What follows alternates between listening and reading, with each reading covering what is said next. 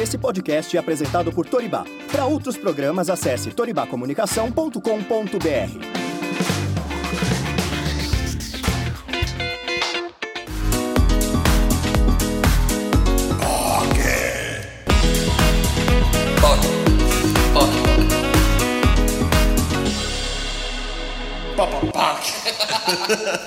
Olá, poquezinhas e poquezonas do meu Brasil.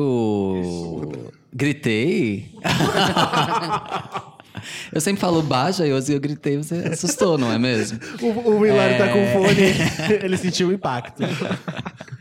E nesse clima contagiante, estamos aqui mais uma semana com o nosso Pocket, Pocket Cultura. Cultura. E eu sou o José. Eu sou o Caco, gente. Eu sou o Felipe. Hilário. E de novo, esse é o Pocket Cultura. Uh! A gente adiantou, né? Eu achei estranho não falar no começo, mas tudo bem. É, e hoje nós estamos com um convidado mais que especial, porque hoje o episódio ele é mais focado nas poquezinhas. Mas Poquezona continua escutando. É, e apresente-se, convidado. Olá, POCs do mundo! Uh, Gente, eu, sou, eu, sou, a pior pessoa do mundo pra se apresentar, assim, tipo, eu não sei fazer essas coisas. Mas, oi. O é... medo. Cai de mal sei lá toda. Fala seu nome, fala seu nome. Eu sou... Então, eu não sei como que eu me apresento nas situações, porque, tipo assim, eu sou uma pessoa... Eu me chamo Alan, mas quando eu faço músicas e outras coisinhas, eu me chamo Tolentino. Então, tipo, enfim, eu sou... Tolentino. Essa pessoa. Tolentino. Vamos no nome artístico. Eu sou... É tipo, é, tipo, é, é tipo Lady Gaga, é tipo Lady Gaga e Stephanie Germanotta, Stephanie, né? Stephanie, Elas estão presentes, é tipo mas... Beyoncé e Sasha Fierce. é isso. Tolentino. O que você faz, Tolentino? Conte pra todo então, mundo. Então, eu faço... Estamos aqui com um artista! Ai, meu Deus. Eu sou faço coisinhas audiovisuais e música, especialmente música. Então, estou aqui para falar sobre como você é um jovem, uma jovenzinha POC. Uma jovenzinha POC. e não só a música, ele também tira foto no nosso ensaio. Que tipo, é verdade, verdade. Vocês já tiveram, sim, contato com o Alan, porque ele que fez nosso ensaio de comeback em 2019. Isso. Inclusive, temos fotos ainda para serem postadas desse belíssimo muito. ensaio que ah, estarão na nossa timeline em breve, gente. Sim. Fotos que eu amo muito. E eu tenho que dizer que eu tô nervoso e animado de estar aqui, porque, tipo, eu tenho um podcast por dia da semana e vocês são meu podcast da terça-feira. Ah, então, gente, que fofo. Marmelada, feliz.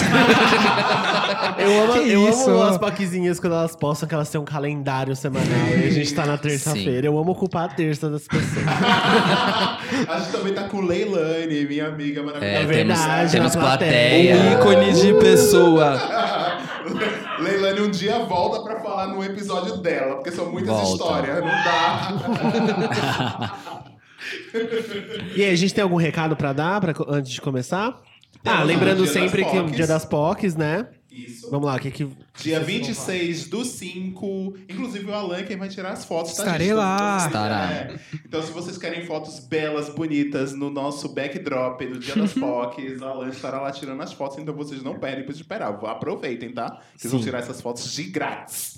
É. Então... Levem os amigos, os pais, as... os crushes todo mundo. Pode cach... entrar com os pets lá. Né? Eu acho que pode, na parte. Pode. Na parte pode, na parte de fora, fora pode. pode. Na parte de fora pode. Levem os pets. Isso. Levem todo é pet mundo. friendly total. Pet friendly. E ah, o Castro é o único, a única hamburgueria hétero friendly de São Paulo, tá? Eles têm esse slogan. Então Héteros pode... podem ir, que não é. serão agredidos. É, exatamente. Não, não passarão vergonha. É, exatamente. E dia 26 do 5, domingo, a partir das 5 e meia da tarde, vocês estarão todos convidados a estar conosco lá no Dia das POCs, que é o nosso evento que vai arrecadar fundos para a Casa Florescer, que é uma casa de acolhimento de mulheres trans em situação de rua. É, e para quem não sabe, a gente vai ter um combo especial lá pro Dia das POCs. Esse combo vai contar com a batata e com um drink. Um drink especial, que a gente não vai dar spoiler, mas que vocês vão ficar sabendo na hora. É, que vai ser o combinho para garantir essa, essa renda para a Casa Florescer. A gente volta a frisar que nada dessa renda será, é, será para nós. A gente não vai dar Elza nesse dinheiro. Esse dinheiro vai ser direcionado única e exclusivamente para a Casa Florescer. E a gente só está só tá acontecendo este evento porque a gente tem vários apoios.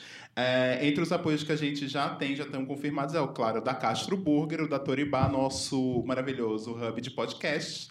E também o pessoal do TikTok Brasil, que está dando apoio editorial, impulsionando nossos posts dentro do TikTok. Então segue o POC de Cultura também lá no TikTok Brasil, tá bom? Podre de chique, meu bem. Podre Agora a gente chique. tem o quê? A gente tem apoiadores. Sim. TikTok Quem maravilhoso. diria, né, galera? Quem diria? E mais do que tudo, só acontece por causa de vocês, Poczinho. Ai, eu amo, sou Miss Brasil.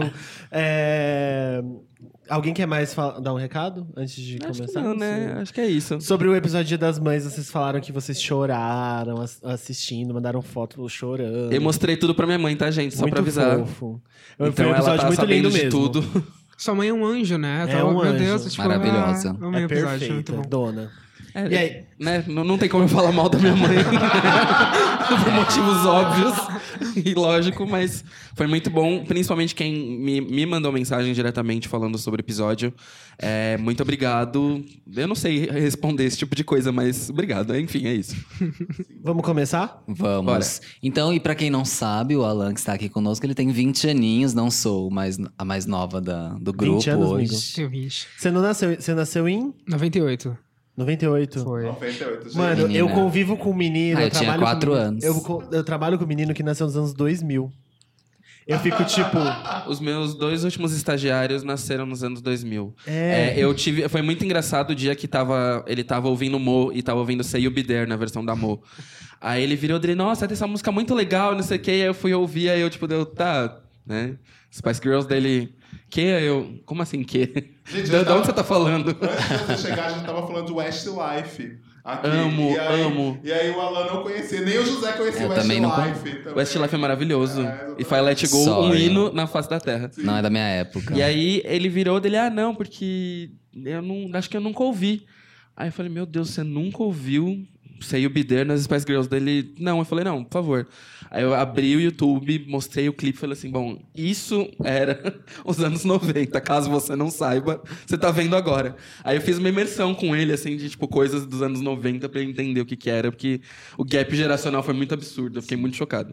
Apesar, apesar do Alan ele não, não saber o que é Westlife, ele é tipo um menino da idade dele, ele tem muita referência. Sim, é Mas assim, tem muita gente da idade dele, até mais velho, até que, por exemplo, não conhece Cher.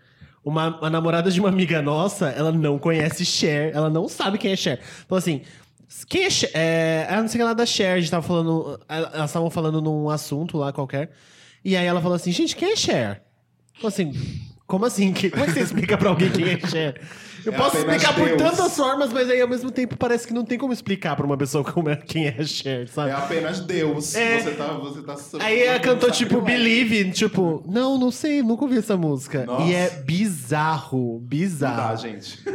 Mas aí a gente tava falando, antes de começar o episódio, a gente tava ouvindo Westlife. E Westlife, pra quem não sabe, é uma boy band zona, né? Da, tipo, É, pré... na, na mesma época que teve os Backstreet Boys, Isso. N5, veio o Blue, Westlife, o Five. Boys to Men. É, ou foi mais. II foi Men foi um, um pouco pouco no começo dos 90. É. É, Mas e aí, amigo? O que que você. Como você se vê hoje como uma poquezinha geração Z? Hoje Não, é mais fácil? é, uma tipo- POC? Tipo, você sofre esse tipo de não referência? Tipo, por exemplo, hoje a gente falando no Westlife, assim, o que, que mais você não conhece? Que as... O que, que foi. Como é que você conheceu as coisas? Tipo assim, eu sei que você gosta de Madonna, você ama Madonna, mas como é que foi que você Ah, conheceu é. a Madonna, por exemplo? Então, Madonna foi um pouco porque, enfim, eu como geração Z, eu sou muito fã da Gaga. E aí todo mundo, sei Ah, lá, quando tá. eu tinha 10 anos, eu descobri a Gaga, daí todo mundo começou a falar que ela parecia a Madonna. E eu fiquei tipo, tá, eu já ouvi falar da é Madonna. e aí eu comecei, tipo, a pesquisar, mas na hora, tipo, não entrou muito na minha cabeça que era uma coisa que eu gostaria, assim. Sim. E aí, tipo, eu só fui ouvindo, e mais agora, tipo, faz uns dois anos que eu, tipo, ouço Madonna gostando, eu Nossa. acho muito incrível, tipo... Meu coração sangra. Mas é, acho que também, especialmente de música, é um pouco mais fácil pra mim, porque, enfim, é uma coisa que eu pesquiso muito pra tipo, ter Sim, referência e tudo mais. Mas tem muita coisa que eu não conheço, assim, tipo, básico, eu acho, assim, sabe? Tipo. Ontem eu tava ouvindo pela primeira vez Johnny Mitchell. E aí eu fiquei tipo, caralho. Eu não conhecia, mas é, as pessoas gostam disso, daí eu fiquei tipo, Mas você tinha 10 anos quando a Gaga apareceu? foi. Ô, gente. Deus do É, céu.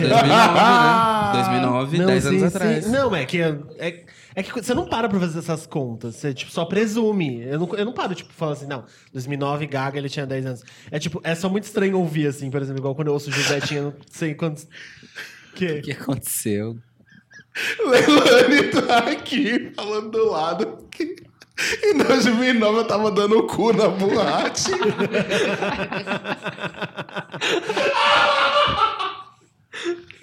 Tá expondo. expondo Leilani no episódio.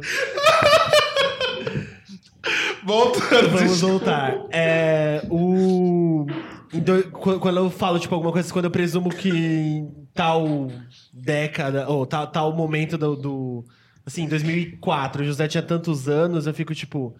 Meu Deus do céu. É uma matemática que, assim, na, na minha cabeça não faz sentido, entendeu? É tipo isso, assim. 10 anos eu tinha, sei lá... Quantos anos eu tinha quando a Gaga apareceu? A gente devia ter 18. Eu, é, 18 e É, 19. deze- acho que 16, 17, porque não foi 2009, foi 2007. É, eu, tinha, Não, foi vi- eu dois- tinha foi 25, 2000 e 24. 2009. é. Amigo, 2007. O Foi Miss 2009. Universo 2007. Eu tenho. os- Eu, Eu, tenho acho que é 2008. É 2008. Eu acho que é 2008. certeza Nenhum dos dois acertou, e é. A gente vai continuar o papo que eu vou procurando aí. Certeza absoluta. É, vai lá. Mas, é, sei lá, quando, qua- quais são as suas maiores referências, assim, dessa idade, assim, quando você começou, tipo, a, a crescer, assim? É 2008. O Miss Universo? É. Da Gaga? Sim. Gente, não. É que ela, ela lançou Just Dance, eu acho que em maio de 2008. É, Ela cantou Beautiful Dirty Rich no Miss Foi? Universo. Essa, essa parte eu não, não sei. Foi. Tá. Tudo Foi, bem. silêncio. Foi. Foi sim. tá, tá bom, foi, foi. Foi, ele não tá aceitando que ele é mais velho do que ele aparenta ser. É isso aí. Então, Alan, é, mas- Voltando, né? Voltando pra pauta.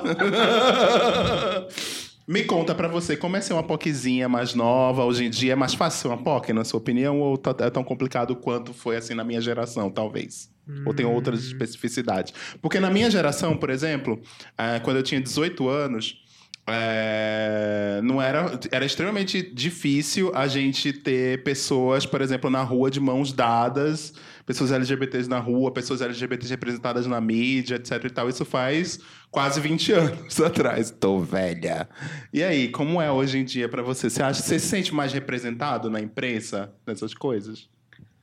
Eu acho que sim, eu me sinto mais representado, mas eu não sei se é exatamente mais fácil, assim, eu acho que algumas acho que é mais fácil você se entender, talvez, tipo, você tem mais formas de saber que o que, sei lá, você ser gay ou enfim, qualquer ah, forma de não não heteronormatividade que seja, é uma coisa possível, mas eu acho que é mais um rolê de que talvez vai demorar muito tempo pra ser uma coisa fácil, né, pra todo Sim. mundo, assim. Então, acho que em alguns aspectos foi, tipo, bem mais fácil. Tipo, eu já cresci tendo essa, sei lá, pessoas gays na TV, por exemplo. Então foi uma coisa que, pra mim, era uma coisa possível, assim, sabe? Tipo, eu Aham. posso ser assim.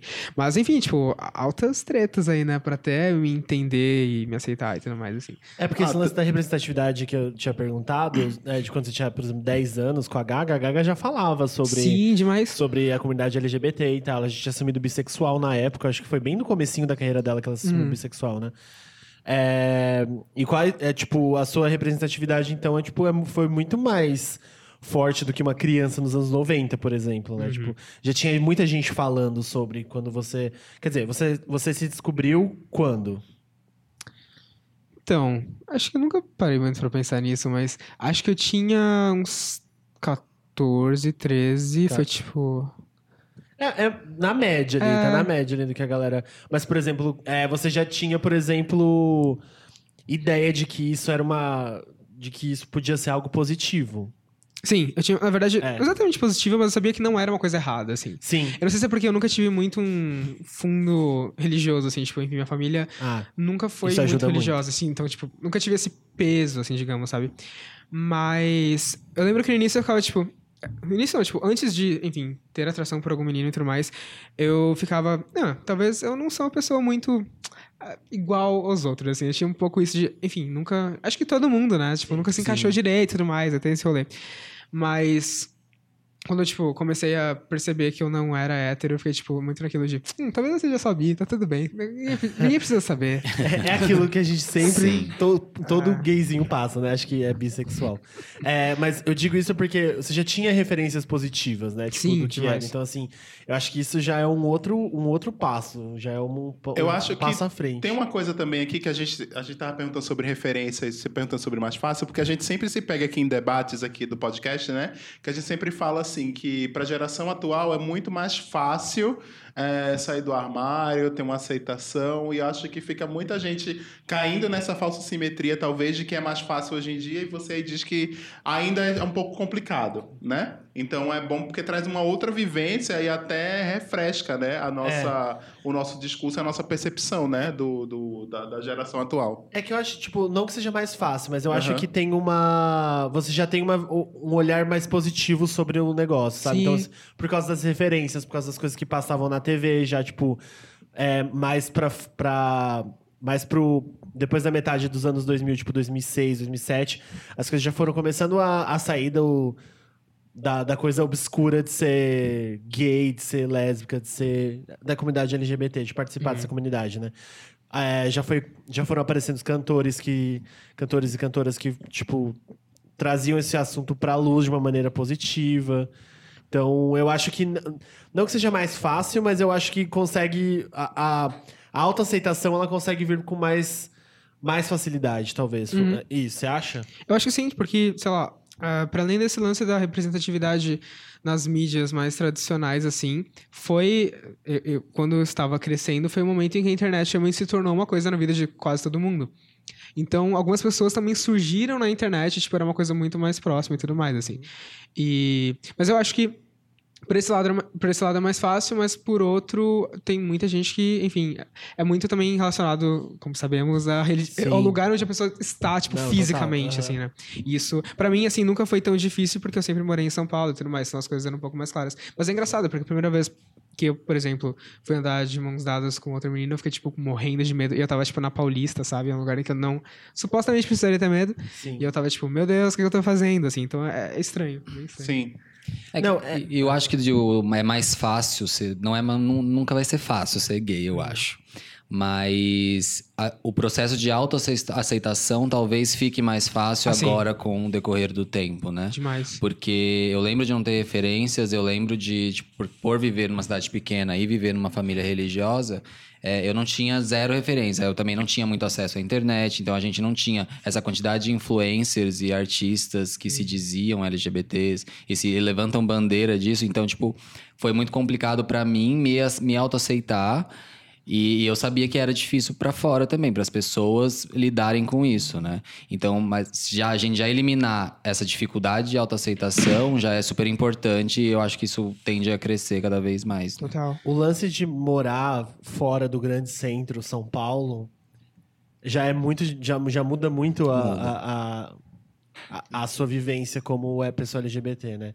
Porque até quem mora em São Paulo, só que não mora, por exemplo, na parte central e nos arredores da parte central, já muda bastante. Interior, é, longe de outras. é, Tipo, fora do, do, do polo, né? Que é, tipo, onde, onde é mais, entre aspas, aceito, onde as coisas são mais abertas e onde as referências estão mais ali e tal. Acho que já muda bastante. Sim. É, tem uma pesquisa aqui que eu achei aqui na internet, que é da JWT, que é a agência da Coca-Cola, entre outras, né? Outras marcas. E diz que 52% dos jovens entrevistados da geração Z se declaram bi ou homossexuais. Isso 52%, né? Estamos falando de pessoas entre 13 e 20 anos. Na geração anterior, que é a geração Y, ahn, essa 65% da, por cento das pessoas se declaravam heterossexuais. Ou então tem uma diferença, né? Tem uma diferença bem grande aí entre geracional nessa questão de, de gênero e sexualidade e tudo mais. Por isso que tem tanta essa, é, esse discurso de gender fluid, né? Do, de ser de fluidez, de Aham. descoberta, de, de, se, de se preparar. Você nota isso muito entre os seus amigos? É. Então, é- eu acho um pouquinho difícil de dizer, porque eu acho que eu não, é, não lembro de algum amigo muito próximo meu que seja hétero, mas. Que isso, isso talvez imprima alguma coisa, enfim. Sim. Mas, sim, eu acho que a gente tá muito nisso de saber que as coisas são mais naturais e fluidas e que tá tudo bem. Tipo, eu, por exemplo, eh, sou um garoto gay, mas eu até tava dando uma olhadinha ali na, na- na- nas informações. Ele tem uma, uma tabela do, do espectro Kinsey lá, que eu não sei se vocês- acham isso uma coisa que ainda vale falar sobre isso, assim, tipo, não sei se é uma coisa que é problematizada ou não. Mas eu lembro que quando eu comecei, enfim, tipo, pensar sobre sexualidade, eu comecei a pesquisar sobre isso, tipo, onde eu estou no nos- eu não sei, o nível, escala Kinsey, né, que é o nome. E aí, tipo, eu acho que, por exemplo, eu não me considero, tipo, completamente homossexual, assim. Declarações, né? Mas aí você, tipo, se chega com um bi. Calma, eu lembrei daquela capa da Ana Carolina na Veja, assim, Sou sou bi, bi, e daí? daí? É isso, gente. Você, se. Eu não me considero com um bi, mas eu não me bloquearia, por exemplo, a ficar com uma menina. Já fiquei algumas vezes, inclusive. Mas ah, eu acho que é mais isso, de, tipo, estar tudo, tá tudo bem se você quiser. É tipo, só fazer o que você quiser. E é isso aí, Sim. tipo, muito isso. Ah, e essa É geração aberta, né? ai, que lindo. Que é a perda de rótulo, né? É, que é o lance da perda Cada de vez rótulo. mais a gente vai perdendo rótulo e Uhum. rótulo e até chegar um momento que as pessoas vão gostar de pessoas e tá tudo bem. É que, né? é, vendo, assim, meio que historicamente, a gente vinha de uma, de uma negação e de uma, uma rebeldia muito, assim, eu, ve- eu entendo os anos 80 como sendo meio que uma rebeldia a tudo isso, a, a conformidade das coisas, aos moldes que tinham. Os anos 90 vieram para começar a entender esse processo de uma maneira mais fluida e eu vejo que agora a geração dos anos 2000 ela vem justamente para quebrar a ideia do que a gente tem de, de normatividade, de certo e errado, de binaridade também. Binarismo, não sei. Total. É, eu acho que é- vem muito desse momento, assim, sabe? Da gente estar se entendendo como cada vez mais livre para realmente ser o que, que a gente quiser ser, no momento que a gente quer ser. E eu acho que isso vem muito legal, assim, da, da, da mudança geracional que rola. É o, o momento que a gente começa a se permitir mais e se entender um pouco melhor. E pensando nisso, assim, é, como você vê hoje em dia a situação de tipo, se relacionar com outro menino? Como, como tem sido pra você a experiência é, no sentido afetivo da coisa? Pergunta complexa, né, gente? é... é engraçado, porque eu demorei algum tempo pra começar a ficar com meninos. Enfim, tipo, eu fui dar meu primeiro beijo quando eu tinha 18 anos. E aí, até, enfim, começar a engatar em alguma coisa que fosse mais amorosa, assim, também demorou algum tempo. E aí, eu- de certa forma, achava que nunca ia acontecer, mas é porque eu sou uma pessoa meio dramática, assim. eu achava que, para além de, enfim, eu ser gay e todo o aspecto social, eu achava que eu era uma pessoa que não merecia ser amada de alguma forma, mas isso eu acho que tem mais a ver com o lance de corpo e, E enfim, autoestima. autoestima e tudo mais. Mas eu não sei muito bem onde, para onde eu posso ir para responder essa pergunta. Eu acho que, por exemplo, sobre me sentir culpado, por exemplo, quando eu tô com um garoto ou não, por exemplo, pode ser algum um caminho. Sim, claro. Ah, eu acho que no início, as primeiras vezes em que eu fiquei com um garoto, eu ficava tipo, hum, isso é bom, mas será que é certo? Assim, tipo, sabe, tipo, talvez alguma coisa que em algum lugar eu, meio que sentia que eu tava fazendo alguma coisa errada e que, Sim. tipo, eu demorei algum tempo pra entender que tá, tá de boas, tipo, não existe tanto certo e errado. Eu acho que isso de saber que não existe tanto certo e errado é muito uma coisa que eu tenho pensado, assim. Ah, enfim, não dá pra ah, relativizar tudo, mas eu, eu fico muito pensando sobre, tipo, relações com pessoas, assim. Ah, tal pessoa, ela é muito ruim, não sei o quê. Mas às vezes, ela- às vezes ela só é ruim pra você, de certa forma. Tipo, talvez você só não tenha aquele match de, tipo, vocês funcionarem, mas não é exatamente uma coisa ruim. Enfim, eu tenho questionado muito que é, tipo, isso que, isso que a gente entende como certo, errado e tudo mais. Mas... Caramba, eu me perdi. Isso é uma coisa que não acontece muito, porque eu sou uma pessoa que não fala muito, então quer dizer que eu estou confortável. É, mas, enfim, eu demorei um tempinho e foi muito relacionado à terapia também. A minha- tipo, estar numa terapia e conversar sobre isso de uma forma um pouco mais séria e profissional, assim, foi muito importante. Nossa, mas isso é com todo mundo, né? Seja na sua idade, seja na minha, seja na de qualquer, seja nas pessoas da idade do Beto de Jesus que já veio aqui, seja para todo mundo. Terapia faz bem para todo mundo, gente. Tá? A autodescoberta é fundamental para passar por qualquer pro- processo. E é, é, até pontuando uma coisa que o Fih falou também no começo, é, para te decepcionar um pouco, mas eu também fui, demorei muito para começar a consumir, por exemplo, é, referências mais antigas. Tanto que Madonna, para mim, é uma coisa que ainda não é 100% palatável. Eu ouço ela quando eu sinto momentos que, né, que eu tô ali a fim de ouvir, e eu ouço muito solto, assim, muito fluido. Não, não, não vou é, ficar acompanhando muito sobre ela tal. Eu sei da importância dela historicamente, mas não é uma coisa que eu consumo. Eu acho que isso veio também é, da, tipo, veio da nossa geração para se estendeu também para a geração posterior, né, de entender a relevância das coisas, mas não necessariamente ter o hábito de consumo que a gente tinha de, de Ah, não, referências. assim. total, total. É, tipo, eu digo isso assim, porque até, até porque a Madonna, ela nem é uma referência pra nesse assunto, porque ela ainda lança música, então assim, é, é fácil conhecer a Madonna, né? Então, por exemplo, tipo, se pegar outros artistas que já não são mais tão é, acessíveis hoje em dia pelo, por não lançarem música mais e por não estarem no mercado. É, a Madonna foi só, tipo, um... Jogando aquele biscoitinho pra minha diva pop favorita. Como sempre. É como sempre. É, mas assim, você pegou. Você pegou, tipo. Quais programas de TV você lembra, assim, da sua, inf- da sua infância, da sua adolescência? assim? Eu gosto muito de um programa que acontece durante a Mas tarde. assim, você tem que. Você tem que. Tinha que estar passando na sua época, assim. Na minha época, mas não passa mais. É. Ai, porque eu, eu ia dizer que meu programa preferido durante a infância era assistir Mulheres com a minha mãe. Ai, eu amo mulheres. Ah, meu inclusive, Deus, vale eu amo. dizer que eu ficava, tipo, vendo mulheres e tem o Fefito que participava, né? Eu ficava, tipo, gente, esse cara tá na TV e minha mãe tá vendo ele, então quer dizer que, tipo, acho que tá tudo bem, assim, tipo, ela gosta dele. Então, tipo, se eu um dia falar pra ela que eu sou gay, ela vai gostar também. Gente, Tipo, eu era um amo pouco isso. mulheres, eu amo mulheres. O equivalente para mulheres nos anos 90 era o programa da Silvia Popovic. Toda criança viada assistia o programa da Silvia Popovic. Leilani tá aqui morrendo. Mas que, mas, que, mas que programa será, tipo, será de- é, que teve, sei lá, porque eu lembro do Beija-Sapo. Aí o Beija-Sapo gay, assim, o do... É, eu assisti o, o escondido. primeiro Beija-Sapo gay, e daí eu lembro que era, tipo, pra mim foi uma... O que, que é beija-sapo? Ah, meu Deus! Era como se o Tinder fosse ao vivo com plateia. Na MTV. Resumidamente, É tipo era aquele... Com a Daniela Scarelli. Você sabe quem é a Daniela sei, Scarelli? sei. Tá.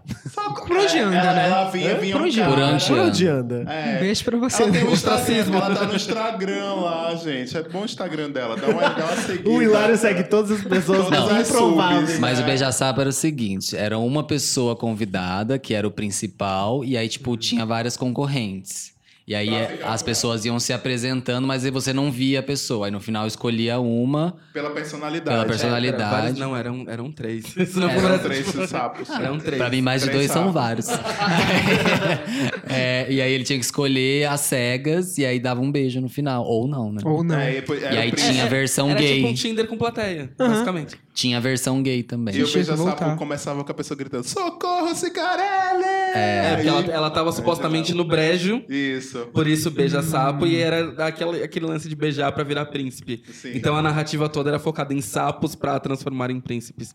É, ou princesas, enfim, era uma É, coisa meio randômica. assim E aí teve um de gays, e aí foi tipo uma polêmica gigantesca. Nossa, mas assim. antes do Beija-Sapo teve o Fica Comigo, que era com É, a Fernanda tinha Lima. Fica Comigo também. É, que também Mas foi esse o eu não lembro. gay. É. Eu não lembro de ter assistido. O Beija-Sapo eu assisti. Eu, Aham. eu sei do Fica Comigo, porque eu vi depois e tal. Sim. Agora, eu lembro do Beija-Sapo. Na época, eu assisti a, a comoção que era. Era igual quando tinha, tipo, beijo gay na, em novela. Nossa, que nem tinha, na verdade. Era só... Era só ali, tipo, vai ter ou não vai ter e não Aliás, tinha. o primeiro, o primeiro oficial foi o do Matheus Solano, né? No, na Foi. novela lá. O oficial que até foi. então todos os, todos os outros foram, foram meio que né, negados de alguma forma. É, a gente tá basicamente voltando nos episódios passados, mas enfim. É, mas é, é meio que isso, assim, a construção de como as narrativas foram ficando mais friendly com o passar do tempo deu muito essa sensação de pertencimento, assim, pra, pra comunidade, sabe? E eu acho que isso vem muito também da, da liberdade da gente poder dizer o que a gente quer dizer e ser como a gente quer ser, que eu acho que vem muito do, do jeito dessa nova geração. É, Você sente que para para gera, pra sua geração agora é, lidar com isso em forma de militância também é um ponto importante como você entende isso para você? Eu sinto que a militância talvez não tenha mais. Não sei se é essa palavra certa, mas não parece mais uma coisa tão grande pra gente estar dentro da militância. Tipo, é, não tem muito aquele momento de tipo, ah, comecei a entrar na militância a partir de tal momento, ou tipo, estou dentro de um movimento social, alguma coisa assim. É muito. Parece até nisso, assim, meio fluido, assim. Tipo, eu mesmo comecei a pesquisar algumas coisas e, tipo, quando eu vi já tava, tipo, enfim, me defendendo e defendendo outras pessoas junto comigo, assim. Então, tipo, é uma coisa que acontece. Eu acho que, tipo, tá acontecendo de uma forma que talvez é nem tão. É mais orgânico, né? Total, é isso aí. Tipo, é, você acorda um dia e você já, já começa a defender uma pessoa. Tipo, isso, Tipo né, isso. basicamente. Vou pro Twitter e começa. É, não, é porque, é porque eu acho que é por causa da informação que tá muito Uhum. mais disseminada sobre esse tipo de assunto. E aí você consegue, tipo, ler isso todos. Isso faz parte do seu dia a dia, né? Sim. Tipo, como uma pessoa de 20 anos, né? Tipo, Uhum. é, quando eu tinha 20 anos, na- por exemplo, é uma, é uma grande diferença que eu pego hoje em dia, tipo, algumas pessoas mais jovens, esse menino de 18 anos que, que trabalha comigo, ele é uma pessoa mega esclarecida, tipo, ele é um menino hétero e tal, mas ele é, tipo, muito, muito, muito, assim, aberto e ele conversa sobre tudo, sobre é, política e é bizarro, porque quando eu tinha 18 anos eu era um, um babaca, eu, sei lá, só pensava em trepar e sei lá, e, fa- e fazer mais nada na minha vida e, e, e comprar roupa.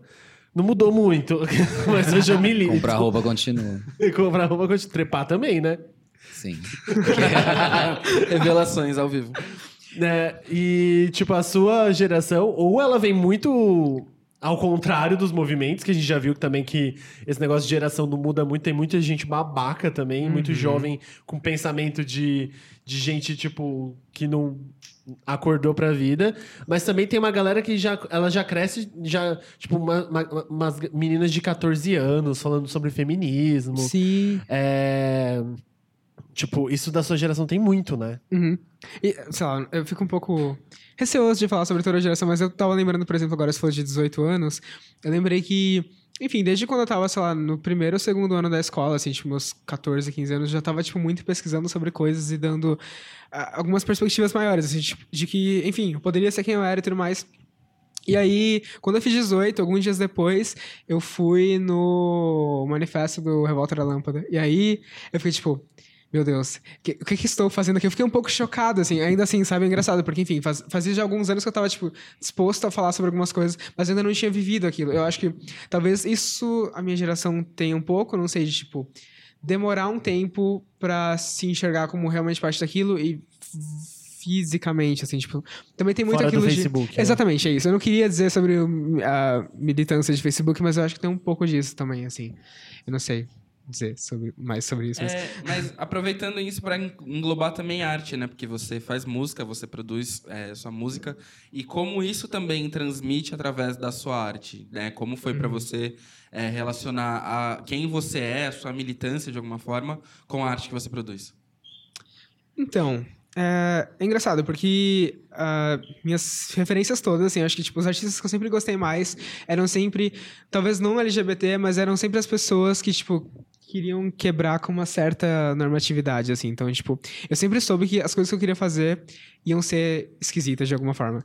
E aí, mais recentemente, que eu, enfim, comecei a lançar coisas e tudo mais, não sei se ah, defino. Se tem alguma coisa na minha música que, enfim, tipo, define muito claramente se é feita por uma pessoa LGBT ou não. Mas tem uma música que eu ainda não lancei, que eu estou terminando ela, que. é a primeira vez em que eu uso, tipo, um pronome masculino, enfim, tipo, eu falo ele, assim, eu fiquei, tipo, quando eu tava gravando, eu fiquei, ok, estou fazendo isso. Não, não, é, não foi tão difícil quando eu pensei que seria, assim, sabe? Porque, enfim, tem muito artista que eu acho que ainda toma muito cuidado com isso. Aquele, eu não quero ser shade com ninguém, mas assim, tem uma galera do pop aí que, né, não usa. não quero, tem. assim, não quero citar nomes, mas eh, talvez fora do microfone eu possa. É igual uma, uma coisa que eu tenho raiva, mas é isso, é de fragil... Isso é de fragilidade masculina, que quando o cara vai cantar uma música de que uma mulher cantou ou compôs, ele troca o gênero. Nossa, eu Gente, é, é- é uma disso. música, sabe? Tipo, Get não tem over por que it. você trocar É, o gênero. total. E como foi para você é, escrever essa letra com o pronome, sabendo o que você vai passar e sabendo como vai ser para outras poquezinhas mais novas que podem ouvir sua música, ouvir isso tão assertivamente assim? Eu acho que. é, De certa forma, eu sinto que não tem muito esse perigo, assim, tipo, de ter uma reação ruim, porque, ah, enfim, o público ainda é pequeno e mesmo assim, eu acho que, tipo, ele é. Eu sempre penso, assim, muito em fazer música para pessoas que são, tipo, parecidas comigo, assim. Então, eu acho que vai ser mais positivo do que, tipo, correr o risco de ter alguma coisa negativa, assim. Mas eu bati no microfone. Ai, meu Deus. É... é... Mas, gente, eu não sei mais pra onde eu tô respondendo. Calma, eu sou, eu sou uma pessoa que tem um pouco de desatenção. Só um minuto. É da sua geração isso. Sobre a relação com a, sobre a relação com a arte, da sua música e de como você transmite isso. Sim, então, eu acho, tipo, muito importante eu não ter esse medo de, tipo, dizer pronome ou que seja, tipo, o que for, assim. Ah, porque, enfim, essa é a verdade que a gente tá transmitindo e é uma coisa que vai impactar outras pessoas, né? Eu lembro que quando eu tava no primeiro ano da, fa- da faculdade, eu fiz um documentário com a Linda Quebrada. E aí foi muito incrível, porque, tipo, eu fiquei uma tarde conversando com ela e aí ela começou a falar sobre como, ah, não só na arte dela, mas para ela também se encontrar como, ah, enfim, ter referências de como ela poderia expressar a feminilidade dela.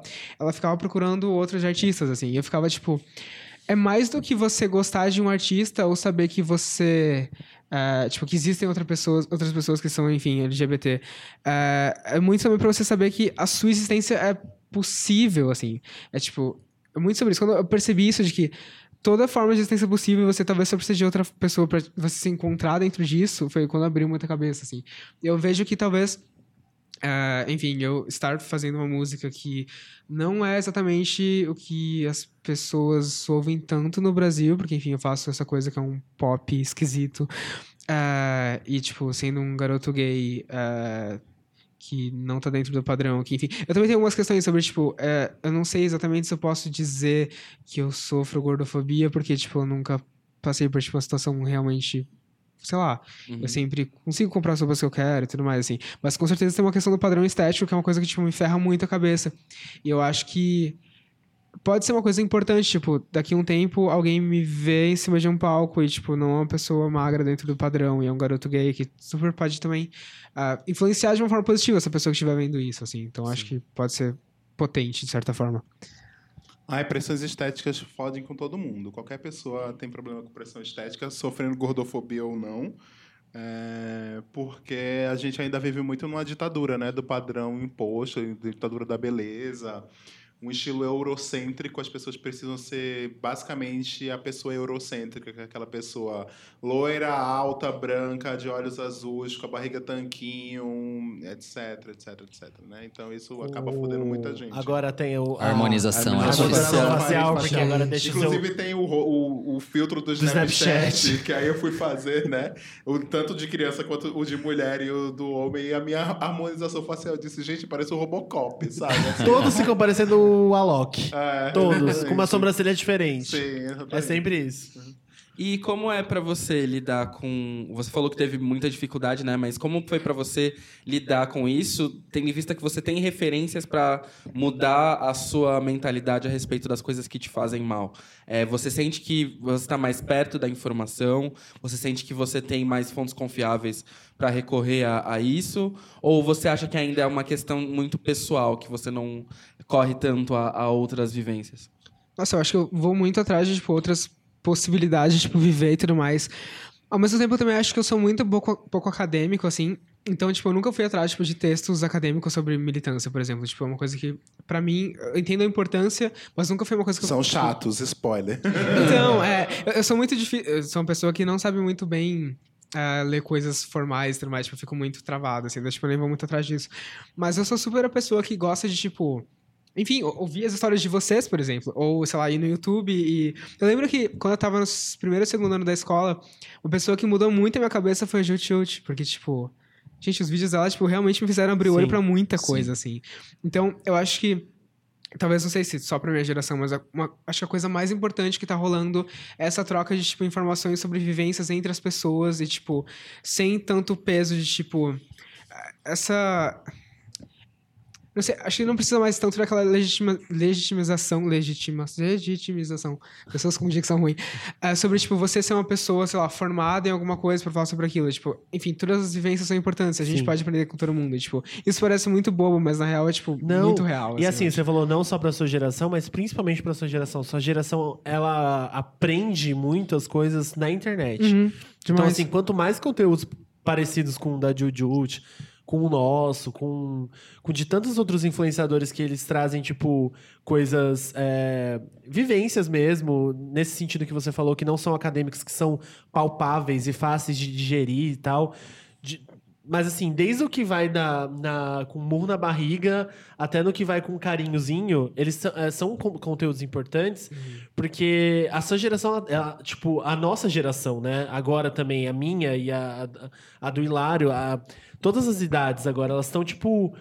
Elas estão consumindo coisas na internet. Então, assim, tudo agora é, que tá na internet ela precisa ser de uma forma muito que atinja todas as, a- a- as pessoas. Então, assim, o meu, o meu texto que eu vou postar no Facebook, ele tem que, ele tem que conversar com tanta pessoa que é da sua idade quanto uma pessoa que é muito mais velha que você, sabe? Então, tipo, acho que não tem mais dentro da internet esse gap geracional, assim. Tipo, o, conteúdo, ele é, o conteúdo de militância, ele tem que ser muito muito palpável para todas as idades, eu acho, tipo, e quando você, fa você falou assim, é, não, não só a minha geração, mas principalmente a sua geração, porque daqui pra frente vai ser vai ser pior, tipo, eu não vejo mais, por exemplo, é, daqui pra frente livro físico existindo mais. E é, assim, é triste e tal, mas eu não acho que exista daqui pra frente, tipo, daqui a algum tempo, mais livro físico, é, CD, álbum físico. Uhum. Já é bizarro pra mim o jeito que, que, que é consumido música hoje, é muito diferente, assim, porque eu, eu tinha que comprar o CD pra. pra... Ouvir pela primeira Pra vez. ouvir pela primeira vez. Todas aquelas músicas. Quando eu falei que eu ia comprar, quando eu tinha comprado em pré-venda o CD da. Acho que foi da Florence no Twitter uma vez, a Florence The Machine. O menino falou assim: Nossa, mas nem saiu, você nem sabe se é bom. Eu falei assim, amigo, eu vim de uma época que você não sabia se o CD era bom, você tinha que Nossa, comprar. E isso é uma coisa que eu vivi também. Eu Ah, lembro mas eu que... acho que sempre vai existir nicho pra tudo, assim, tanto pro impresso, quanto pro CD, quanto pro vinil. Uhum. O vinil tava morto e hoje é uma superpotência aí, sabe? Tem fábricas de vinil, sempre vai existir um nicho específico. Claro que não vai ser do mesmo tamanho. Não, é, As já, coisas- é, as já é diferente e é. já tende a ser muito mais. Por exemplo, eu não vejo mais é, tanta preocupação de artistas em fazer uma, um CD, um álbum, um conceito. Eles lançam, tipo, singles separados. Principalmente Ah, aqui é no Brasil. um pedido do mercado. Aí tem uma composição Não, total, mas aí você não, você não acha que daqui pra frente não vai ser pior? Com Ah, certeza. Sim, não, sim, mas eu acho que sempre vai existir pequenos nichos. Pequenos nichos, é, mas o tá lá. consumo já mudou, assim, Ah, sim, ridiculamente. Mas fala, Lan. É, eu tava pensando sobre. Eu queria só dizer que um CD que eu comprei foi muito marcante pra mim. Foi o The Fame Monster da Gaga. Porque, tipo, eu só tinha visto o clipe de Bad Romance, dele saiu, tipo, eu fui no dia que saiu, tipo, atrás de todas as lojas que tinham perto da minha casa. Eu consegui comprar, eu voltei e ouvi ele inteiro, enfim, foi o disco Era o que eu vida. fazia com a Britney no, no começo dos anos 2000. Mas disso, tipo, de algoritmo e tudo mais, eu tava. Eu tenho, eu tenho uma outra pira sobre, de pensar nisso que é. Ah, a gente tá na internet e todas as vozes supostamente estão sendo ouvidas. Ao mesmo tempo, a gente está sendo guiado por esses algoritmos que fazem a gente ter uma certa. ah, esse agrupamento de. Assim, falando sobre coisas culturais, especialmente, assim, para além de vivências e militância, acho que ah, coisas estéticas muito parecidas, assim. Então, eu fico pensando que o Spotify, por exemplo, ele entrega pra gente aquelas playlists com músicas parecidas com o que você tá acostumado a ouvir.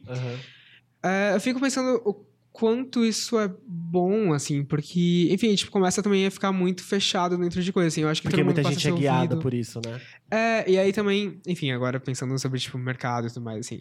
é, daqui a um tempo, quanto de liberdade criativa a gente vai ter e vai ser realmente melhor do que era a era em que as gravadoras mandavam nas coisas? Tipo, a gente tá meio caminhando pra uma coisa muito parecida, eu acho, É, de certa forma. A diferença é a distribuição, talvez, Uhum. só, do jeito que isso é distribuído. Mas eu acho isso muito bizarro, assim, o jeito que hoje em dia, por exemplo, músicas, até séries de TV e, e- e tal, filmes são consumidos, assim. E olha que ne- eu, ne- eu nem sou, tipo, uma pessoa mega mais velha, assim, acho que eu- tem, tem gente que. Tem gente mais velha que eu que já se acostumou com isso. Agora, por exemplo, música é uma coisa que eu não consigo entender ainda a, a fissura de você só consumir aquilo que você, tipo, já ouviu e já gostou, sabe? Tipo, porque Uhum. não, na minha época eu lembro da sensação como era boa, por exemplo, comprar um CD. é, igual eu descobri Lauryn Hill assim, eu descobri comprando o CD da Lauryn Hill porque eu gostei da capa. E aí eu fui ouvir Lauryn Hill e eu falei, puta merda, é, não, não curti muito. Mas aí depois de um tempo eu fui ouvindo e fui gostando. Então, assim, isso é muito diferente, tipo assim, da, da- da- hoje em dia, tipo. A, a galera ela só tá consumindo aquilo que ela já amou e já curte. E aí entra o negócio da, da playlist do Spotify, que, tipo, você é guiado só por aquilo que você gosta, só por aquilo que você já ouve, coisas muito parecidas e coisas, tipo, totalmente semelhantes ao que você já consome. Amigo, uma coisa que eu ia te perguntar, que você comentou sobre escola. É, Escola é um ambiente muito tóxico, sempre foi. Sim. É, na minha época era muito, e questões como LGBT nem eram citadas, ou quando eram citadas era com motivo de chacota e etc. Como foi pra você o período do ensino médio? Porque até faculdade já é mais tranquilo nesse sentido, né? Eu acho que durante o ensino fundamental, por exemplo, eu não pensava muito sobre isso, então foi bem de boas, assim. Uhum. Eu até que tive a grande sorte de não sofrer muito bullying e coisas assim, tipo... Enfim, eu era uma criança gorda e daí, enfim, às vezes eu ficava sendo zoado por isso, assim, mas... Enfim, eram coisas que afetavam, Sim. mas enfim, né, é uma coisa não foi tão grave assim pra mim. Mas no ensino médio, eu acho que era muito mais não uma coisa de ataque também, porque eu estudava numa escola em que todo mundo era muito de boas, mas tinha foi, foi acho que, enfim, minha, minha época do ensino médio foi logo assim, em 2014, que foi quando a gente começou muito, eu tenho a impressão, falar muito sobre isso, tipo, na mídia principal e tudo mais, assim, sobre militância e foi quando as coisas começaram a ficar mais polarizadas, eu sinto. E aí, por causa disso, tipo, o ambiente da minha escola também era um pouco assim. E eu acho que minha principal questão era sempre se encaixar nos lugares, assim. E é uma coisa que eu tenho até hoje, assim. Eu sempre tenho a impressão de que as pessoas não estão me ouvindo, assim. Eu tava muito tendo uma pira dessa esses dias, falando, tipo, com meu terapeuta, sobre como... Eu realmente acho que quando eu tô numa roda de conversa, as pessoas nunca olham na minha cara. Eu fico um pouco com essa sensação. E eu não sei se é, tipo, porque eu sou mais novo, ou se eu sou gay, ou se eu só sou uma pessoa, uma pessoa desinteressante. Mas eu entro muito nessas piras, assim. E aí o ensino médio foi quando eu ficava, tipo, muito num buraco de achar que eu não era uma pessoa boa bastante pra nada, assim. Ao mesmo tempo, teve um lado foi bom, que eu fiquei um pouco reclusinho, aí eu comecei, enfim, virar um grande rato de tutorial do YouTube e pesquisar coisas que eu queria fazer. E aí, enfim, fui aprendendo a fazer música, e vídeos e tudo mais, assim.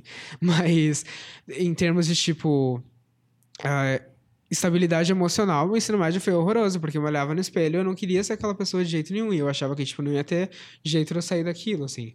Foi bem ruim. É porque eu te- eu tenho a impressão que a escola, principalmente, é uma coisa que vem mudando desde o do ensino fundamental. As crianças, talvez a- a- as que são boas, né? Porque tem as que são ruins e não tem o que fazer. É, até por causa de criação dentro de casa e referências que tem. Mas as crianças que, que tinham essas referências boas, elas não externalizavam isso na minha época e até antes, porque elas seriam oprimidas pelo restante das pessoas. Então vivia todo mundo, tipo, fingindo ser ruim, parece que no ensino médio, sabe? Porque eu preciso so- cometer bullying, eu preciso é, zoar aquela pessoa, senão eu não vou fazer parte do grupo que é o grupo descolado da escola. Então eu acho que hoje tem mais uma, uma quantidade maior de pessoas que não pensam assim dentro da, da escola, principalmente, né? Sim, e. ah, desculpa te cortar, pode falar. Não, era só. Eu ia perguntar se você via muita representatividade, se dentro do ambiente escolar você via muitas POCs, se era uma coisa mais aberta, né, diferente do que era na nossa geração, por exemplo. Uhum. A gente veio de uma época que em- é, é, ser o, o LGBT da sala era uma coisa que provavelmente você deveria ser o único, e aí em muitos casos você não era o, único abertamente. Você era o único isolado numa situação onde você não tinha liberdade para falar. E você falou sobre é, a forma como a militância já estava pegando nesse período seu. Eu queria saber se isso tinha também influência, se você via outras é, pessoas LGBTs na sua faixa etária, na escola, e, e tendo relacionamentos e desenvolvendo a vida com mais tranquilidade. E quando você não era o único, você, é, tipo, tinha uma outra que era sempre o centro das atenções, mas de uma maneira muito ruim, que as pessoas pegavam, Negativa, pegavam ela pra, tipo, ser, ser um show, Sim. só que só pra zoar ela. Tipo, era Exatamente. aquela poquezinha que, sei lá, dançava, e aí os héteros iam lá falar pra assim, ah, lá, fulano tá dançando. E aí depois zoava, sabe? Tipo, nunca era. Nunca era bom o- o- o, o a referência nunca era, tipo, assim, você não queria estar perto dela porque ela era zoada, ela era centro das atenções, e, e você, então, se escondia no máximo. Eu me escondia no máximo, tipo assim. As referências que, você, que a gente tinha eram pessoas que eram totalmente, tipo, que as pessoas tacavam pedra. Total. Como Mas, que era é. na sua casa? Então, louco pensar nisso, porque na verdade agora, ah, olhando pro passado, assim, no meu ensino médio tinha alguns outros garotos gays e que, tipo, em turmas mais novas, tipo, sei lá, quando eu tava no terceiro ano, tinha uma galera do primeiro que eram uns meninos gays muito mais as- talvez cientes disso, assim, tipo, muito mais abertos sobre isso. E tipo, eles eram muito a galera da dança, assim, e era uma coisa muito. Era um movimento legal dentro da escola até, sabe? Tipo, tinha... Os professores super incentivavam de que, tipo, tinha uns momentos, sei lá, mensais, que a gente... Todo evento que tinha na escola, eles colocavam essa galera pra dançar. E, tipo, dava esse espaço, assim. Então, acho que eu tive, pelo menos na escola, uma, uma chance de viver num ambiente, assim, até que bem saudável, assim. Mas eu acho que eu nem, nem... Tipo, eu pessoalmente nem parava pra pensar sobre isso, sobre mim na época. Tipo, eu via os garotos gays e ficava, tipo... Ah, legal. Eles são assim e... Maravilha. Porque eu também nunca tive muito... esse Enfim, nunca tive... Pra além do que eu tive comigo mesmo, com os outros, eu nunca tive preconceitos em relação ao LGBT, assim. Tipo, pra mim sempre pareceu muito certo, assim. Mas eu acho que a principal questão que eu tinha comigo era não ser uma pessoa bonita e não ter, tipo, meus namorinhos e não ter uma adolescência skins, assim, sabe? Eu sempre fui, tipo, trancado em casa, ouvindo minhas musiquinhas, assistindo filme, comendo alguma coisa, tipo, esses eram os meus rolês com meus amigos, assim. E eu via os filmes e que eu ficava, tipo, gente, por que, que eu não sou um adolescente normal? Eu não tô, tipo, super beijando na boca usando drogas, assim. Gente, tipo, mas isso não é ser. O que é ser normal, né? É, total, é O que é isso. ser normal. É, esse é muito legal isso que você está falando, porque, por exemplo, eu estava falando com Leilani, Leilani não está mais aqui conosco, depois ela volta em outro dia, é, antes de começar o programa, que, assim como ela, eu fui do movimento estudantil, uma época que eu sou essa pessoa politizada, muitos anos. E eu fui do movimento estudantil durante um período. é, e na época que eu fui do movimento estudantil, fui presidente do CA do meu curso, é, do centro acadêmico, eu era uma das únicas pessoas LGBTs fora do armário dentro do movimento estudantil naquele período. E era claro, evidente, isso deve acontecer até hoje, porque a a- o ambiente político, mesmo na esquerda, não mudou ainda. É um ambiente extremamente machista, heteronormativo, onde as pessoas estão no armário, etc. e tal. Ah, mas ah, eu era uma das poucas pessoas, sabe? E aí, sim, era bem bizarro isso na época. Ah, e as pessoas, eu via as pessoas zoando, tirando, fazendo outras coisas nessa época. Depois eu me afastei durante muito tempo do movimento estudantil, ainda continuei nessa, nessa pegada aí de sempre ser politizado, atrás de coisas de política. E há uns anos atrás eu fui trabalhar na UNE, a União Nacional dos Estudantes, que é a que faz a carteira de estudante, né? Beijo, Uni. É, eu fui, eu, eu trabalhei na Uni durante um ano e meio. Eh, depois de anos que eu fui parte da Uni, eu fui em congresso da Uni enquanto estava no movimento estudantil. E foi um choque quando eu cheguei no, no, para trabalhar na Uni como, agora como um profissional, etc e tal, porque o movimento estudantil é radicalmente diferente hoje. Ele é muito LGBT, tem muito LGBT dentro da política, ah, dentro, da- de- dentro do movimento estudantil, como diretor de centro acadêmico, como membro de CA, como nas direções, na direção da Uni, eh, tomando decisões, indo em reuniões com pessoas importantes da política nacional. Então, isso tudo foi por causa da mudança geracional que foi, foi acontecendo, né? E também com a inclusão das pessoas e com a variedade das pessoas incluindo ah, dentro da escola, políticas educacionais que foram sendo feitas, etc. Então, a escola, principalmente a escola pública, ela mudou muito de cara no, no- nesses últimos anos. E isso reflete muito como é que tá. Eu acho que o que você estava falando assim, ah, eu demoro ou eu, talvez eu perceba que não faz tanto sentido eu estar ali naquele momento e porque eu estou aqui. É porque é uma coisa que aparentemente, aparentemente é tão natural, sabe? É, nesses, últimos, nesse último, nesses últimos 15 anos, vamos dizer assim, foi uma coisa que foi construída naturalmente por causa do ambiente onde estava sendo construído, por causa dessa coisa de tipo, ser uma colocada uma normalidade de- de- da questão LGBT e de tudo e todas as outras questões, inclusão de negros, mulheres, etc e tal, que agora com, com essa mudança de governo, de política, chegada do Bolsonaro no poder, etc e tal, é que a gente percebe que é, a gente é normalizado, a gente não quer voltar para aquele ponto anterior, a gente não vai voltar para o armário, a gente não vai, as mulheres não vão voltar para a cozinha, o negro não vai voltar para a senzala, e a gente tem que estar o tempo todo vigilante, e isso é muito importante, né? Então tem toda essa vivência e toda essa, essa questão social que a gente tem que levar em conta, né? Que acho que mais do que nunca agora é que a gente tem que normalizar mesmo, agora é que a gente não tem que se esconder mesmo, agora é que a gente não pode largar a mão das pessoas mesmo, exceto do Carlinhos Maia. e enfim, a gente tem que ter essa vivência, pelo menos eu, eu penso muito isso. É, eu acho que a gente acabou nesse último não é que é, negli- né, não é, que é negli- negligenciado e nem é uma questão só de é, geracional. Porque tem a questão geracional também, é muito diferente é, eu chegar para aqui e confrontar, pra, por exemplo, vou contar para contei isso em outros episódios, é, eu tive um, eu tô num grupo de novo de pessoas que usavam o mesmo chat de Mirk, que era um bate-papo que tinha no começo dos anos 2000, ah, que essas pessoas, eu tenho essas, conheço essas pessoas há 17 anos, a gente continua em, em contato. E as pessoas, por exemplo, três pessoas saíram do grupo do WhatsApp, de um grupo de WhatsApp que não é público, que não dá pra ver, e as pessoas saíram dizendo porque, ah, tá lá gay Recife, não quero ficar nesse grupo, porque vai que alguém pega o meu celular e tá lá gay Recife, vão saber que eu sou gay. Talvez isso na, na geração de hoje isso não acontecesse, entendeu? Tipo, as pessoas nem se ligassem que tava lá no gay Recife, foda-se, sabe? Mas é muito difícil isso, então é, é- tem a questão geracional também, mas essa questão das normalizações das coisas, então, e da, da popularização das coisas, da chegada de outras pessoas, da diversidade mesmo chegando nos espaços. Então a gente tem que pensar muito nisso. Tem ambientes, por exemplo, a gente trabalha em agência, né? A maioria de nós aqui que estamos nessa mesa trabalha em agência. A agência é um lugar que não é diverso, né? Caco pode falar super bem sobre isso. Com né? certeza. É, agência de publicidade não é um lugar diverso, não tem abertura para diversidade. Elas dizem que tem, mas elas não têm esse pensamento de diversidade. Não tem. A maioria continua sendo feita por homens héteros, brancos, cis, é, que são. LGBTfóbicos, etc. E tal, que estão lá Conservadores até o. isso, talo. conservadores, que continuam dando as cartas e continuam dando as opiniões e fazendo a propaganda. Fazem agora porque vem top-down das empresas. Sim. Mas por eles, eles não fariam, né? Isso a gente sabe muito bem. Você, Você- quer comentar sobre isso?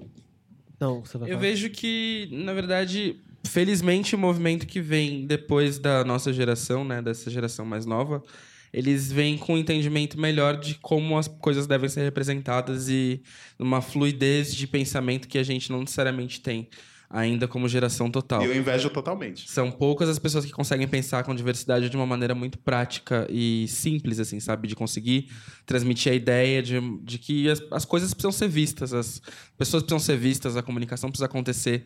Eu acho muito legal que essa geração mais nova tenha esse interesse em re- é, ouvir outras histórias e saber de outras histórias.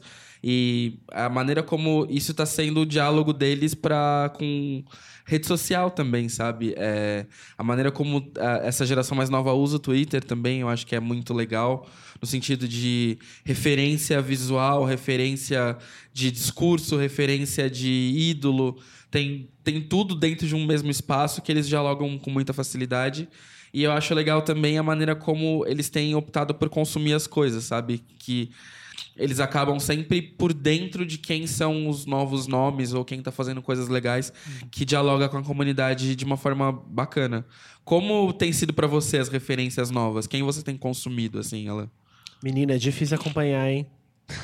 Rapaz, é difícil acompanhar esse tanto de gente nova que chega.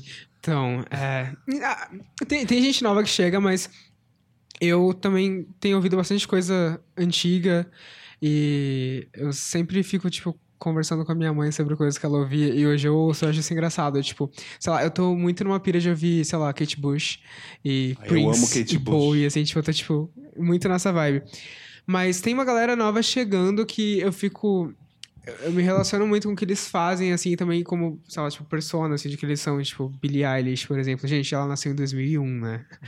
É muito doido pensar que, tipo... Ah, falou que nasceu em 98. Não, tá, tá, inclusive, sim. Zoando. Muito estranho pensar isso. Mas é que ela tá muito sendo, sei lá, talvez o nome mais crescente do pop agora e ela é muito nova e isso é muito incrível porque ela fala sobre coisas assim as músicas dela primeiro que já fogem do que da da estética pop que a gente tá- tava acostumado assim que a gente tava muito num caminho de ah, daquele som mais influenciado por ah, reggaeton e eu sempre esqueço o nome do, do, do outro tipo de música aquele que é Trap? Trap também, mas aquele que é tropical bass, tropical bass, tropical alguma coisa. Ah, é... Eu sei do que você tá falando. É o é dancehall, não é? Tipo, como se Dancehall, fosse isso aí, dancehall. exatamente. É tipo, uma, as coisas que são, enfim, tava muito influenciado nisso, pop, e aí chega a Billie Eilish com uma postura meio grunge, assim, tipo, eh, super querendo fazer umas músicas sobre pesadelo, com os clipes que parecem do Marilyn Manson, e tipo, é muito foda ver isso, que, tipo, é uma menina de 17 anos falando coisas que, tipo, a gente não tá esperando que ela fale. E as assim. letras dela são muito, são muito boas, O- né? Boas e obscuras, assim, eu acho fantástico. Tipo, o primeiro single dela, ela tinha, sei lá, 13 ou 14 anos, eu não sei se foi ela quem escreveu, mas, tipo, tem uma, fra- uma frase da música que ela fala, tipo, ah, o céu de Napalm, assim, tipo, cara, tipo, é muito louco pensar que ela tá fazendo uma referência com bombas da- de guerra e, tipo, sabe, eu acho ela muito fantástica. Não, é uma assim. menina muito consciente, porque ela fala muita coisa é, interessante sobre. Até essas coisas que a gente tava falando sobre. é, Normalização de discurso. Isso, e sobre. Ela fala muito. Eu já ouvi ela falar sobre a geração que tá tentando se matar. Tipo assim. Sim, demais. Tipo, que ela não usa esse tipo de drogas que a- os jovens usam, porque ela não. não tipo, não tá querendo. Não, não quer tentar se matar e tal. Tipo assim. Eu acho que é uma boa referência, né? Porque assim, a gente tá caminhando talvez pra um lado onde as coisas. Por exemplo, drogas que são pesadas, elas estão começando a chegar, tipo, na, na galera mais nova e tal. É- essa. A, a parte obscura da, de ser celebridade, tipo, é muito, é muito endeusada, ficar, tipo, bêbado e bater carro, igual, tipo, na época, na minha época era Paris Hilton e Lindsay Lohan, sabe? Que era, tipo, cool fazer isso, sabe? Sair bêbado da balada e todo mundo queria. E, tipo, eu acho que o discurso dela vai contra isso também. É meio que contra um sistema que eu acho que, é- por ela ser um nome muito grande da, da música hoje em dia, e muita, muita pessoa novinha, tipo, é, ouvir ela, é um bom exemplo, assim, que, que ela, ela dá. Demais, e ela faz isso de um jeito que não é tipo a Eliana falando pra não usar drogas, assim, É, sabe? uhum. Ela Tipo, faz. Se o seu amiguinho te oferecer drogas, faça assim. Me Show. vê cinco. Show maconha, Show não. Inclusive, é, agora eu lembrei de. Teve uma música que eu lancei ano passado que se chama Aquele Dia, e teve uma frase que eu fiquei muito travado, e tipo, pensando se eu ia ou não lançar ela. Porque eu falo, é, gosto de quando você me chama de pirralho e me passa baseado. Enfim, eu fico, tipo, até onde eu posso entrar nesse rolê de, tipo, falar coisas que eu realmente quero sem. Ah, não, mas baseado ser tudo pa- bem. Então, mas eu entrei muito numa pira. cocaína, que a gente- Então, galera que- sim. então, mas é, é tudo bem pra gente, de certa forma, porque eu acho que tem muita gente que, enfim. é, Tem muita gente que acha que maconha é o fim do mundo. Não, é. mundo- e também acho que, não sei dizer, mas é, pra gente que tá, tipo, em São Paulo, no centro, é, conseguir ter acesso a isso é uma coisa até que de boas, mas quem tá, tipo, realmente se ferrando por isso, por todo o sistema, talvez não sejamos nós, enfim, tem toda essa questão que tem. Enfim, não. A juventude que se afeta talvez não é a minha juventude, mas é uma galera que tá, tipo, mais lidando com Entendi. tráfico todos os dias. Aham. E eu não queria, tipo, normalizar isso porque eu entendo que tem esse essa problemática. Mas sobre a Billie Eilish, ela, eu também- o que eu acho mais fantástico nela é que ela até fala isso em umas entrevistas, que é, tipo, ela não se força a ser feliz, assim, tipo... Obviamente, é, é ótimo ser feliz, eu acho, né? Mas ela não se força, tipo, estar alegre a todo momento. E isso quebra com até aquela ideia que a gente tem de, tipo, ídolo, eu acho, tipo... É. Eu fico muito pensando sobre hoje em dia, que, por exemplo, a gente queria super. Ai, gente, vou ter que um pouquinho falar, talvez mal, ou questionar a Beyoncé. Tá, vou fazer isso aqui dentro. Vamos lá. Ok. Sou prometido. Qualquer tá coisa a lado- gente Você tá edita. do lado da mesa junto com o Hilário, então, pelo menos porrada daí você não Fala vai aí, levar. amiga. Vamos lá. Eu acho que a gente, ah, inclusive eu, endeusamos muito a Beyoncé porque a gente coloca ela num pedestal porque a gente não tem muita informação sobre ela, talvez. Ela não é uma pessoa que não dá entrevista, ela não tá nas redes sociais, a gente não sabe tipo que série a Beyoncé tá assistindo, sabe? E aí fica um pouco mais fácil da gente colocar isso no lugar de deusa. E isso é uma coisa que, tipo, é basicamente o rolê do Star System, né? De, tipo, ah, criar uma persona de Deus, você precisa colocá-la num lugar superior e que nem, não são todas as informações dela que você vai passar. Você vai passar tudo muito certo. Tipo, eu acho que também... ah, Enfim, todos os artistas da, Mas a da construção do história... Star System em Hollywood é assim desde sempre. É, então, desde sempre. Mas aí eu acho que hoje tá num lugar de, tipo... Pra onde a gente vai com esse Star System, assim? Ah, sim, total. Porque tem, tem toda aquela situação de que a gente só se conecta, só se relaciona com pessoas que a gente tem coisas a trocar e ver coisas em comum. Sim. Se o artista não posta ou não fala sobre alguma coisa com a qual você pode se identificar, como que você vai fazer aquele artista ser seu ídolo, Ah, sabe? eu acho isso desde sempre, que todo artista. Isso, uns 10 anos atrás eu falava em evento, quando me chamavam para falar em evento, eu dizia, marcas têm que se posicionar. E vinha uma galera e falava, marca não tem que se posicionar, não, tem que ficar na dela. Aí hoje o que, é que as, mar- as marcas fazem? Se posicionam, né? Até, até exageradamente. Artistas a mesma coisa. Artista tem que se posicionar. Eu não acho que é- tem que se posicionar, gente. Enfim. Mas é a mesma coisa. Mas você não sente que isso também vem muito pela forma como as pessoas estão lidando hoje em dia com o processo de celebridade, com o consumo de informação? Porque, assim, é, querendo ou não, eu entendo esse movimento de não se, se abrir tanto para tantas informações como um trabalho. A gente tem muito. Acho que a, a transição dos anos 90 para os anos 2000 deu a proximidade do artista para o ídolo e a, a cobrança que o ídolo tinha, aliás, que o, o- a pessoa que é fã tinha de querer saber tudo do ídolo e querer saber cada passo do ídolo. Eu entendo muito como um, um lance de, tá, vocês estão consumindo o meu trabalho e é o meu trabalho que vocês têm que consumir. A minha vida eu não preciso divulgar. Você, você como músico, você entende a necessidade de dividir isso e de não ter necessariamente uma, uma conduta tão pública? Ou você acha que é, faz parte de você como um, um, uma- um profissional, um músico, expor a sua vivência também nesse sentido? É, é, tentando entender a sua crítica, Beyoncé. ah, você, você- ainda tá preso na Beyoncé. é isso? Evidentemente, né? Estamos aqui o quê? Pra argumentar. Brincadeira. Não, total. Tipo, sobre a Beyoncé era só mais o ponto de. De que ela. Inclusive, acho que muito certo não se expõe tanto. E eu acho que, sim, ah, o- posicionamento de um artista dentro do trabalho dele, às vezes, já é o suficiente. Mas eu acho que quando não é, e mesmo quando é, vai além disso. Tipo, acho que são coisas bem diferentes, assim, de tipo. Eu pes- não sei se eu ficaria confortável, tipo, tendo um grande público, de falar muito sobre a minha vida pessoal, amorosa, que fosse. Sim. Mas eu acho essencial, tipo, real, falar sobre política e coisas assim. Porque, eu não sei, eu vejo muito como. Muito relacionado ao trabalho de arte, assim, tipo. Não, talvez não tenha motivo pra você ser um artista, senão pra falar as coisas nas quais você acredita, assim, tipo, não sei qual seria o ponto disso, assim. Eu fico vendo muito uma galera morrendo de medo de falar isso publicamente, assim. E não sei, não entendo isso, assim, sabe? De verdade. Eu acho que é um grande retrocesso. Adoro falar essa palavra, retrocesso. acho chique demais. Mas, mas você falou uma hora, tipo, que a Billie Eilish, quando e- ela se. falando que não precisa estar feliz toda hora e tal. Esse é um negócio que eu queria entrar num ponto, que é muito importante ter esse discurso também hoje, porque a sua geração é muito influenciada pelas redes sociais. A- a- a- tipo, hoje a gente é muito influenciado, todo mundo, né?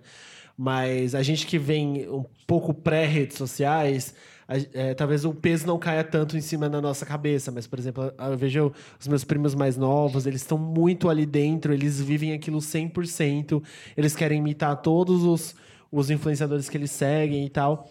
E, e rede social, basicamente, é pra você ver a vida feliz de outra pessoa, né? Tipo, é, como que foi a sua... É, que é, é difícil perguntar isso pra você, porque você não tem a vivência Anterior. ou você não tem outra vivência, a não ser a sua. Então, tipo, você não consegue fazer um- um- uma, uma diferenciação entre se a sua adolescência não, tipo, porque você já, já tinha acesso ao Orkut, né, na sua adolescência. Sim, minha A, infância. a sua infância, tipo, Facebook e tal. Tipo, você acha que te ajudou muito? Porque eu sei que tem um caso de, tipo, ajudar e tal, porque principalmente a gente que é LGBT e pessoas que estão muito fora do. que estão fora do padrão heteronormativo e tal, elas usavam a internet, e eu usei a internet quando eu pude, pra tentar me conectar com outras pessoas, porque eu vivia num buraco, eu vivia me isolar, eu vivia isolado, preso em casa e tal. É, e aí eu queria saber, tipo, você acha que te ajudou muito a- a- as redes sociais? Você acha que foi, tipo, pra você foi um acalanto durante a sua adolescência e tal? Eu acho que sim e não, assim, talvez logo no início, enfim, eu lido com a internet desde quando eu nasci, praticamente, assim, né? Eu não lembro de não ter internet em casa, assim, tipo. E aí. Caralho. É, porque na verdade, tipo, minha família, é, enfim, eu nasci em 98, e talvez é uma época que a galera não tinha internet ainda, mas meu pai trabalha com tecnologia, então, tipo, desde sempre eu tinha. E aí eu lembro de, tipo, tem- tem fotos minhas, assim, tipo, real, de criança, um, dois anos, em, eu estando no computador, assim, é meio assustador, na verdade. Mas. Ah, quando essas coisas começaram a me incomodar, tipo, de precisar ter uma referência pra saber que, enfim, meu corpo era possível e tudo mais, foi uma época que já existia isso, de certa forma. Então, no Instagram, eu sempre, sempre tava procurando pessoas, e tudo mais, é uma coisa que eu tento fazer ainda hoje, assim, né? Tipo, enfim, aquilo de não seguir pessoas que te fazem sentir mal, pessoas parecem com você, seguir elas e tudo mais.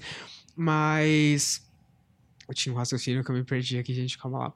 Era a internet. Ah, eu, como um garoto gay escorpiano, eu tenho que dizer que eu acho uma problemática, por exemplo, da internet, dentro da cultura gay, pelo menos, ah, o acesso, não só da internet, mas acho que, enfim, está sendo potencializado com isso, do pornô.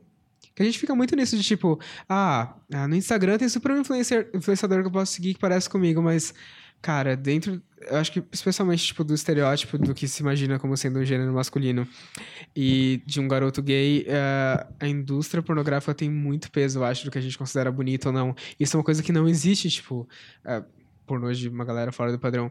E eh, aí também tem a problemática de que talvez pornô é uma coisa problemática por si só, né? Sim. Enfim, aham.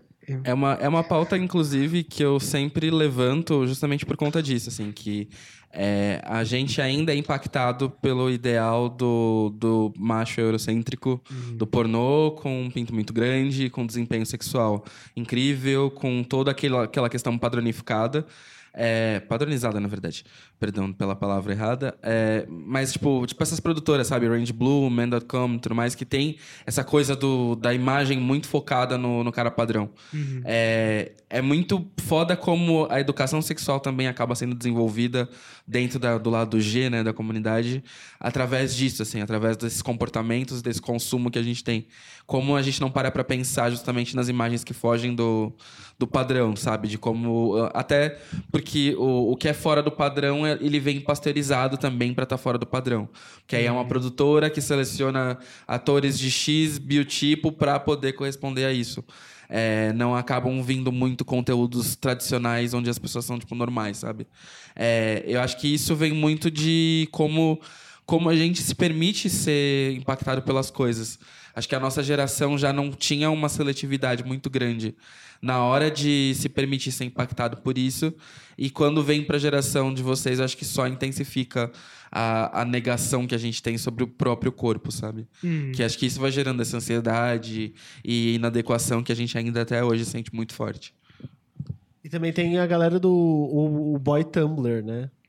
Nossa, Essa sim! a- a- tipo, a- o, po- o pornô acho que de 2013, 12 pra frente. Mais pra frente. É, acho, Bem mais pra frente. acho mais É pra porque frente. o tipo- Tumblr pra mim era só tristeza e suicídio e romantizava suicídio. É, não, mas, É, mas o pesado. Tumblr é, virou tipo um acesso a, de- a pornô também, né? É. Tipo, a- e aí virou. ah, É um, é um outro tipo de padrão que foi criado, que é tipo o sad boy. Muito, tipo, muito magrelo, branco, extremamente branco, é, cheio de tatuagem, fumando e. Que é um resquício do emo, não é não? É, O emo padrão. tecnicamente. né? É o sad boy, tinha o sad boy e a sad girl, né? Eram tipo os, os, os tipinhos, tipo, é meio que skins, né? Só que era uma, um skins muito mais pornográfico. Se é que tem como. Ou aquela estética que agora já tá sendo bem satirizada do cara branco, gay, magro, com plantas no apartamento pelado. Sim. Sim. Um taco, assim. O seu. Mas você, tipo. Ação, tipo, a sua sexualidade, assim, tipo. Como que foi. Como, como você. Não, não a sexualidade, o sexo. Uhum. Tipo. O tesão, assim. É, como, é, como é que foi essa descoberta? É, Conta pra gente. Conta pra gente. Conta pra gente. Ah, Até mesmo, até mesmo a sua relação com pornografia, né? Porque eu, eu conheci pornografia já na internet também. eu também, sim. É. Ah, eu queria só fazer um recorte pra dizer que foi sua mãe que disse que você era fascinado por peito.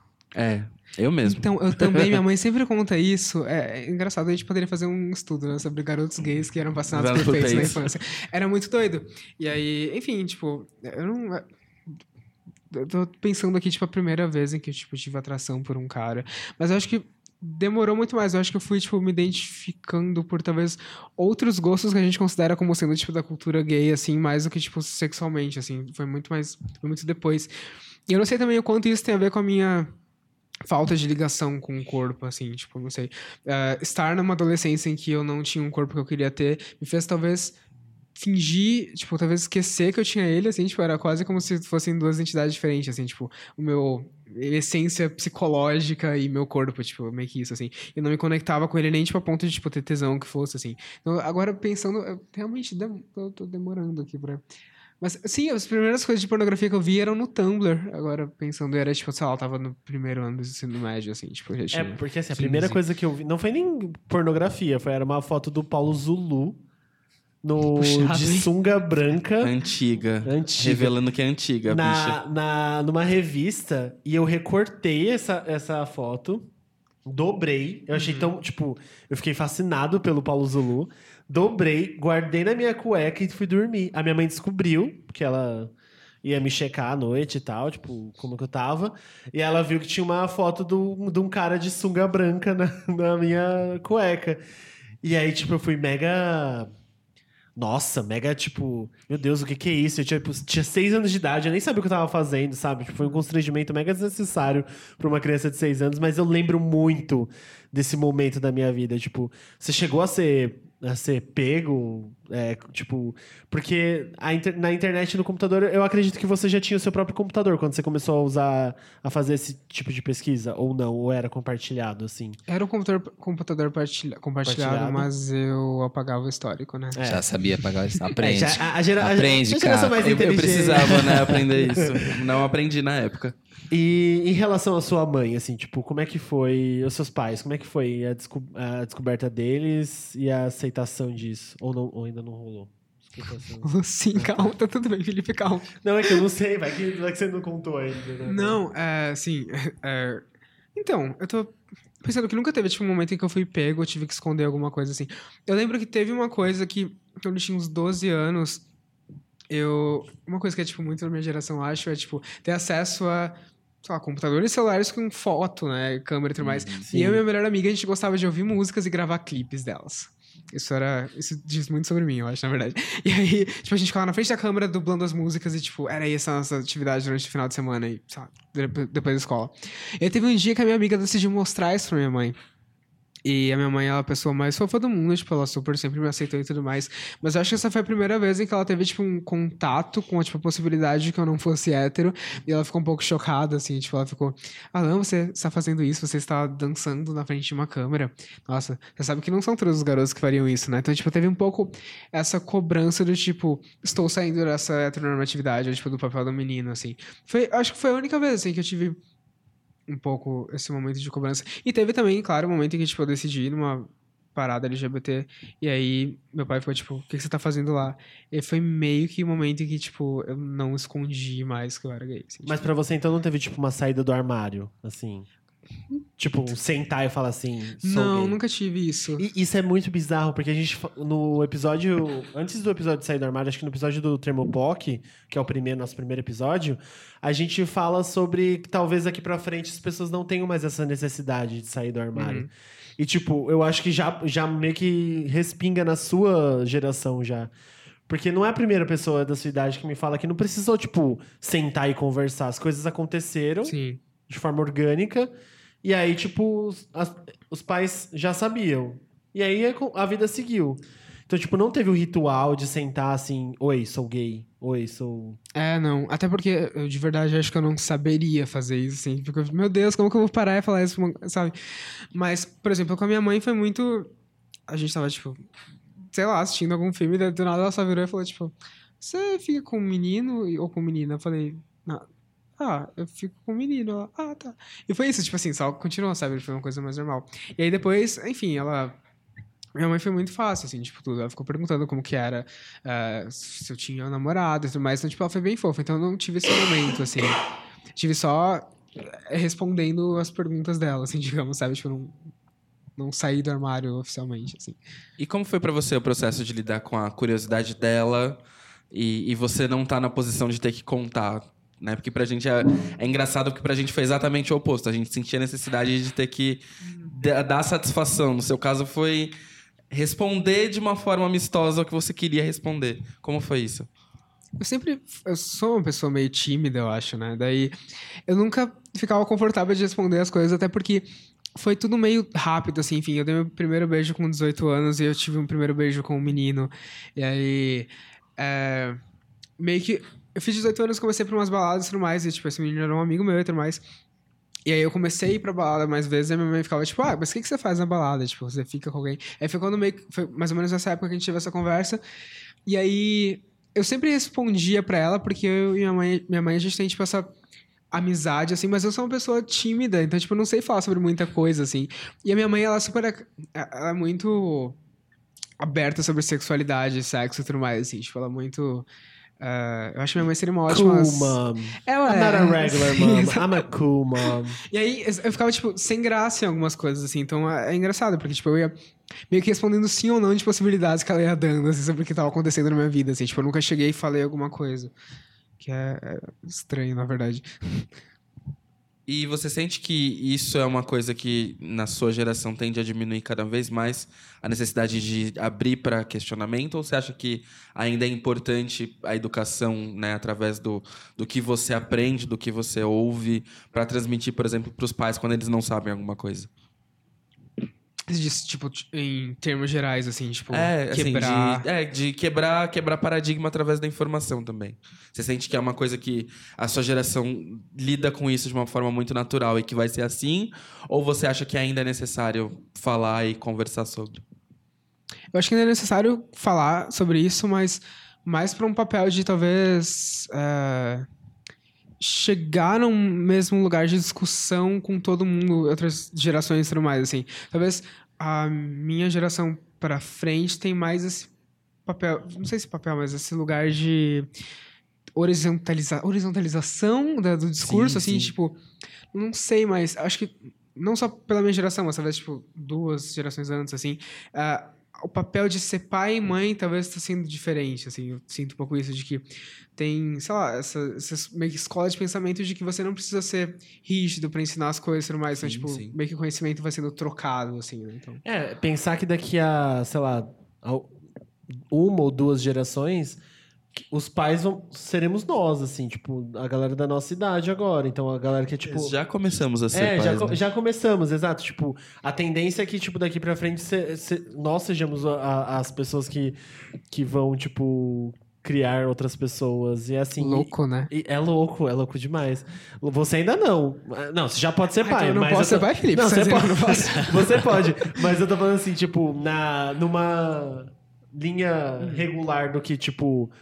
De maioria, assim, de idade e tal, tipo, daqui a pouco eu chego, no- eu chego nos 30, por exemplo. Então, tipo, é, o que é esperado, o não, não que é certo e errado, tá? Mas o que é, tipo, esperado dentro da norma he- heteronormativa é que pessoas, com, quando você chega nos 30 anos, tem que casar, aí você tem que ter filho e tal. Tipo, eu tô falando nesse, nesse caso. Então, tipo, as minhas amigas héteros, meus amigos héteros, eles vão começar a ser pais aqui pra frente. E eles já estão começando a se abrir para conversar sobre esse tipo de coisa. Já existe esse tipo de discussão na TV, já existe esse tipo de discussão na internet. Então, assim, a, é, a esperança é que daqui pra frente, isso daqui seja, tipo, esse tipo de conversa que exista é, em família seja, tipo, muito mais, muito mais esclarecedora e muito mais aberta, porque essas pessoas já tiveram contato com esse tipo de, de, de informação e elas já estão, tipo, mais. Já viram outras coisas, já viram o mundo, já viram a diferença, a diversidade, coisa e tal. Sabe uma coisa que eu lembrei que você estava falando de. é, da, da revista do Paulo Zulu? Um lugar que era muito. Uma fonte pra mim era o catálogo da Avon. Mulher. Por causa da cueca? É. Na, tinha a sessão, a sessão de cueca do catálogo da Avon era com modelos de cueca. E eu passava horas olhando todas as cuecas. É tipo- e minha mãe achava que eu tava escolhendo cueca, mas, né, mas na verdade. Da Zorba, assim. Na verdade, você tava olhando malas. Exatamente. Vendo malas. É isso. Eu, eu lembro que minha, minha primeira referência pra. Né, inclusive, minha mãe me expôs no episódio falando que eu acessava com uma certa frequência. Mas minha primeira referência, assim, de pornô na internet foi muito. É, era, era engraçado que era, tipo, digitar no Google, sabe? Palavras que eu achava que fossem palavras-chave interessantes, que eram ridículas. Homens pelados. É, tipo isso. Digitar umas coisas assim no Google e, e ver o que, a- que aparecia. E através daí começar a navegar alguns sites, assim. Acho que é, só o fato de sair desse lugar comum bizarro e poder acessar uma coisa que é mais direcional, por exemplo, você falou do Tumblr.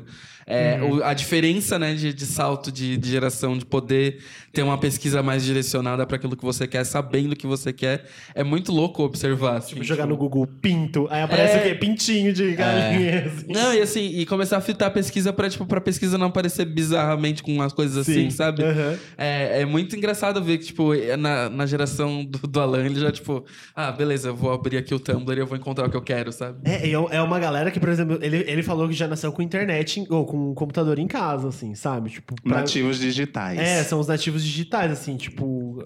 Eu vejo os meus primos de 10 anos com tablets e celulares e já falando de aplicativos que eu nunca ouvi falar na minha vida. Eu falo, meu Deus do céu, o que que tá acontecendo? Aí eu fico percebendo, eu fico cada vez me aproximando mais da minha mãe quando eu falava coisas pra ela e ela não conseguia se relacionar. Aí eu falo, tipo, é exatamente isso. Eu tô virando, tipo, uma pessoa. Eu, tô- eu não tô mais aco- acompanhando essa galera, tipo, com os aplicativos, os gadgets. Eu tenho um pouco a Nem sensação se de fala que... mais gadgets. Eu, aqui o tiozão dos gadgets. Mas eu tenho um pouco a sensação de que eu também não acompanho tudo, assim, tipo, sticker de WhatsApp, eu não sei mandar isso, gente. É, eu, eu, eu tenho. Eu tenho problema, tipo. Com, agora, eu virei totalmente a pessoa que fica pra trás de, de cantores e bandas e músicas. Tipo, eu era uma pessoa totalmente antenada nisso. Eu sabia tudo que lançava, sabia tudo que. que é, artista ia lançar de single, todas as premiações que ia aparecer. Aí eu assistia esses dias do Billboard Music Awards. Eu estava perdido. Falei assim, gente, cadê todo, cadê todo mundo que eu conheço? A pessoa que eu mais conhecia era a. House. Era, tipo, a House, assim. E aí eu, eu, eu era totalmente contrário, sabe? Eu era tipo, não, eu vou assistir. E aí eu sabia todo mundo que passava no tapete vermelho, todas essas apresentações que. Bem-vindo, amor, aos 30 anos, tá? É isso aí. Não, não, tipo, é porque eu realmente eu não consigo mais acompanhar. Existem muitos artistas hoje em dia. Bem-vindo. Não, é que existe, é que é muito diferente da nossa geração que, tipo, uma cantora aparecia e ela ficava, tipo, um ano só se falava dela. Não, hoje aparece uma, daqui a duas semanas já tem Não, outra. Fih, é sempre assim. Foi sempre assim. É porque, é porque você tinha mais tempo pra acompanhar. Não. A partir do momento que você vai envelhecendo e tem uma troca, etc, tal, você tem outros compromissos, outros interesses. Não, eu, eu concordo. E você mas... não precisa ficar acompanhando e tá tudo bem, sabe? Não, lógico que tá tudo bem. Eu só, só, só tô dizendo que hoje em dia é muito mais. É muito mais. Mais gente, é toda hora uma artista nova e toda hora uma artista nova do momento. Eu lembro que na minha época, na minha época, tipo, é assim, quando vocês, vocês falavam, sei lá, do top 10 do momento, era um top 10 que durava muito tempo. Uma Mas parada, uma, menos, entendeu? uma parada de, de, de clipe, ele era, tipo, totalmente. é, sei lá, era Green Day, aí era Green Day durante quatro, cinco semanas ali. Hoje não, hoje muda muito rápido. E aí, tipo, os artistas do to- top 50 do, do Spotify já, é, não é, já não são os mesmos. E aí já tem CD sendo lançado, tipo. Aí qual é a artista do momento? Pra mim, a artista do momento era, sei lá, a Dua Lipa, mas não é a Dua Lipa faz muito tempo, sabe? E aí, tipo, eu vou perdendo totalmente o fio da meada. Daí eu fico, caralho, era assim que a, a minha mãe se sentia. Tipo, eu, tô, eu tô muito acompanhando ela. Tipo, Billie Eilish eu conheci esses dias. A Billie Eilish, eu vim indicar aqui no Poco de Cultura. O Caco falou assim: Eu já falei de dessa menina pra você. Aí eu falei: Caralho, eu não. eu- que, mundo eu tava? É eu conheci ela, ela já era uma menina, uma it girl, assim, sabe? Amigo, e deixa então um recado aí pra gente caminhando pro final, um recado pras POCs jovens que estão se descobrindo ou vão começar, ou talvez um dia se descubram homossexuais, LGBTs. Acho que vamos com calma. Tipo, a- acho que isso vai também além de se descobrir LGBT e se sentir bem sobre isso, mas uma coisa que eu tenho muito pensado é de que as coisas não precisam ser agora e, tipo, vamos sentir essas coisas, tá tudo bem, tipo, tá. Você pode talvez não ter ideia do que tá acontecendo com você, ou que acha que você não vai chegar num lugar em que é bom, tipo, confortável pra você, tipo, enfim, se amar e tudo mais, mas vamos com calma, tipo, sente essas coisas aí, elas vão ser importantes pra você daqui a um tempo. E as coisas vão melhorando. Tipo, talvez não idealmente melhorando, assim, tipo, mas você vai se sentindo melhor dentro das coisas que você tá vivendo, tipo, é isso, assim. E eu falando isso parece que eu sou uma pessoa muito de boas, mas na real não, tipo, eu super sou a pessoa que chega em casa e chora, assim, escorrega na parede, que nem a Gretchen saindo da fazenda. Mas é. Metendo feno. Indica suas redes, o seu trabalho. Mas peraí, antes disso, a gente Ah, vai ter um tá, momento, tipo, da, da- da- dica que a gente tem que Sim, dar. lógico. Tá bom, porque eu, tava muito, eu tô, tô pautado aqui, estou preparado eu esse digo, momento. indica o seu trabalho. Tá bom, depois. meu trabalho. Onde as pessoas te acham? Quais As suas pessoas arrobas? me acham no arroba soutolentino, né?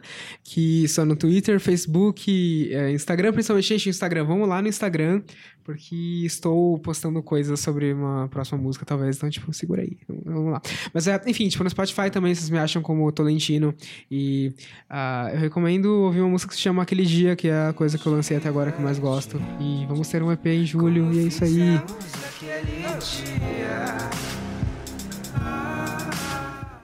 E ouçam. Ouçam um Tolentino. Em julho, hein? Julho sai Julho EP novo? É o EP, na verdade, é o primeiro EP que se É o chama EP Caos. visual? É visual? Então, é, é visual, mas eu tô um pouco da, ah, saco cheio desse rolê do visual. Porque antes era, tipo, uma coisa muito autêntica, assim. Tipo, você fazia quando você queria, a impressão. E agora parece que virou, tipo, muito uma pressão do mercado você fazer um rolê visual. Isso me dá um pouco de preguiça.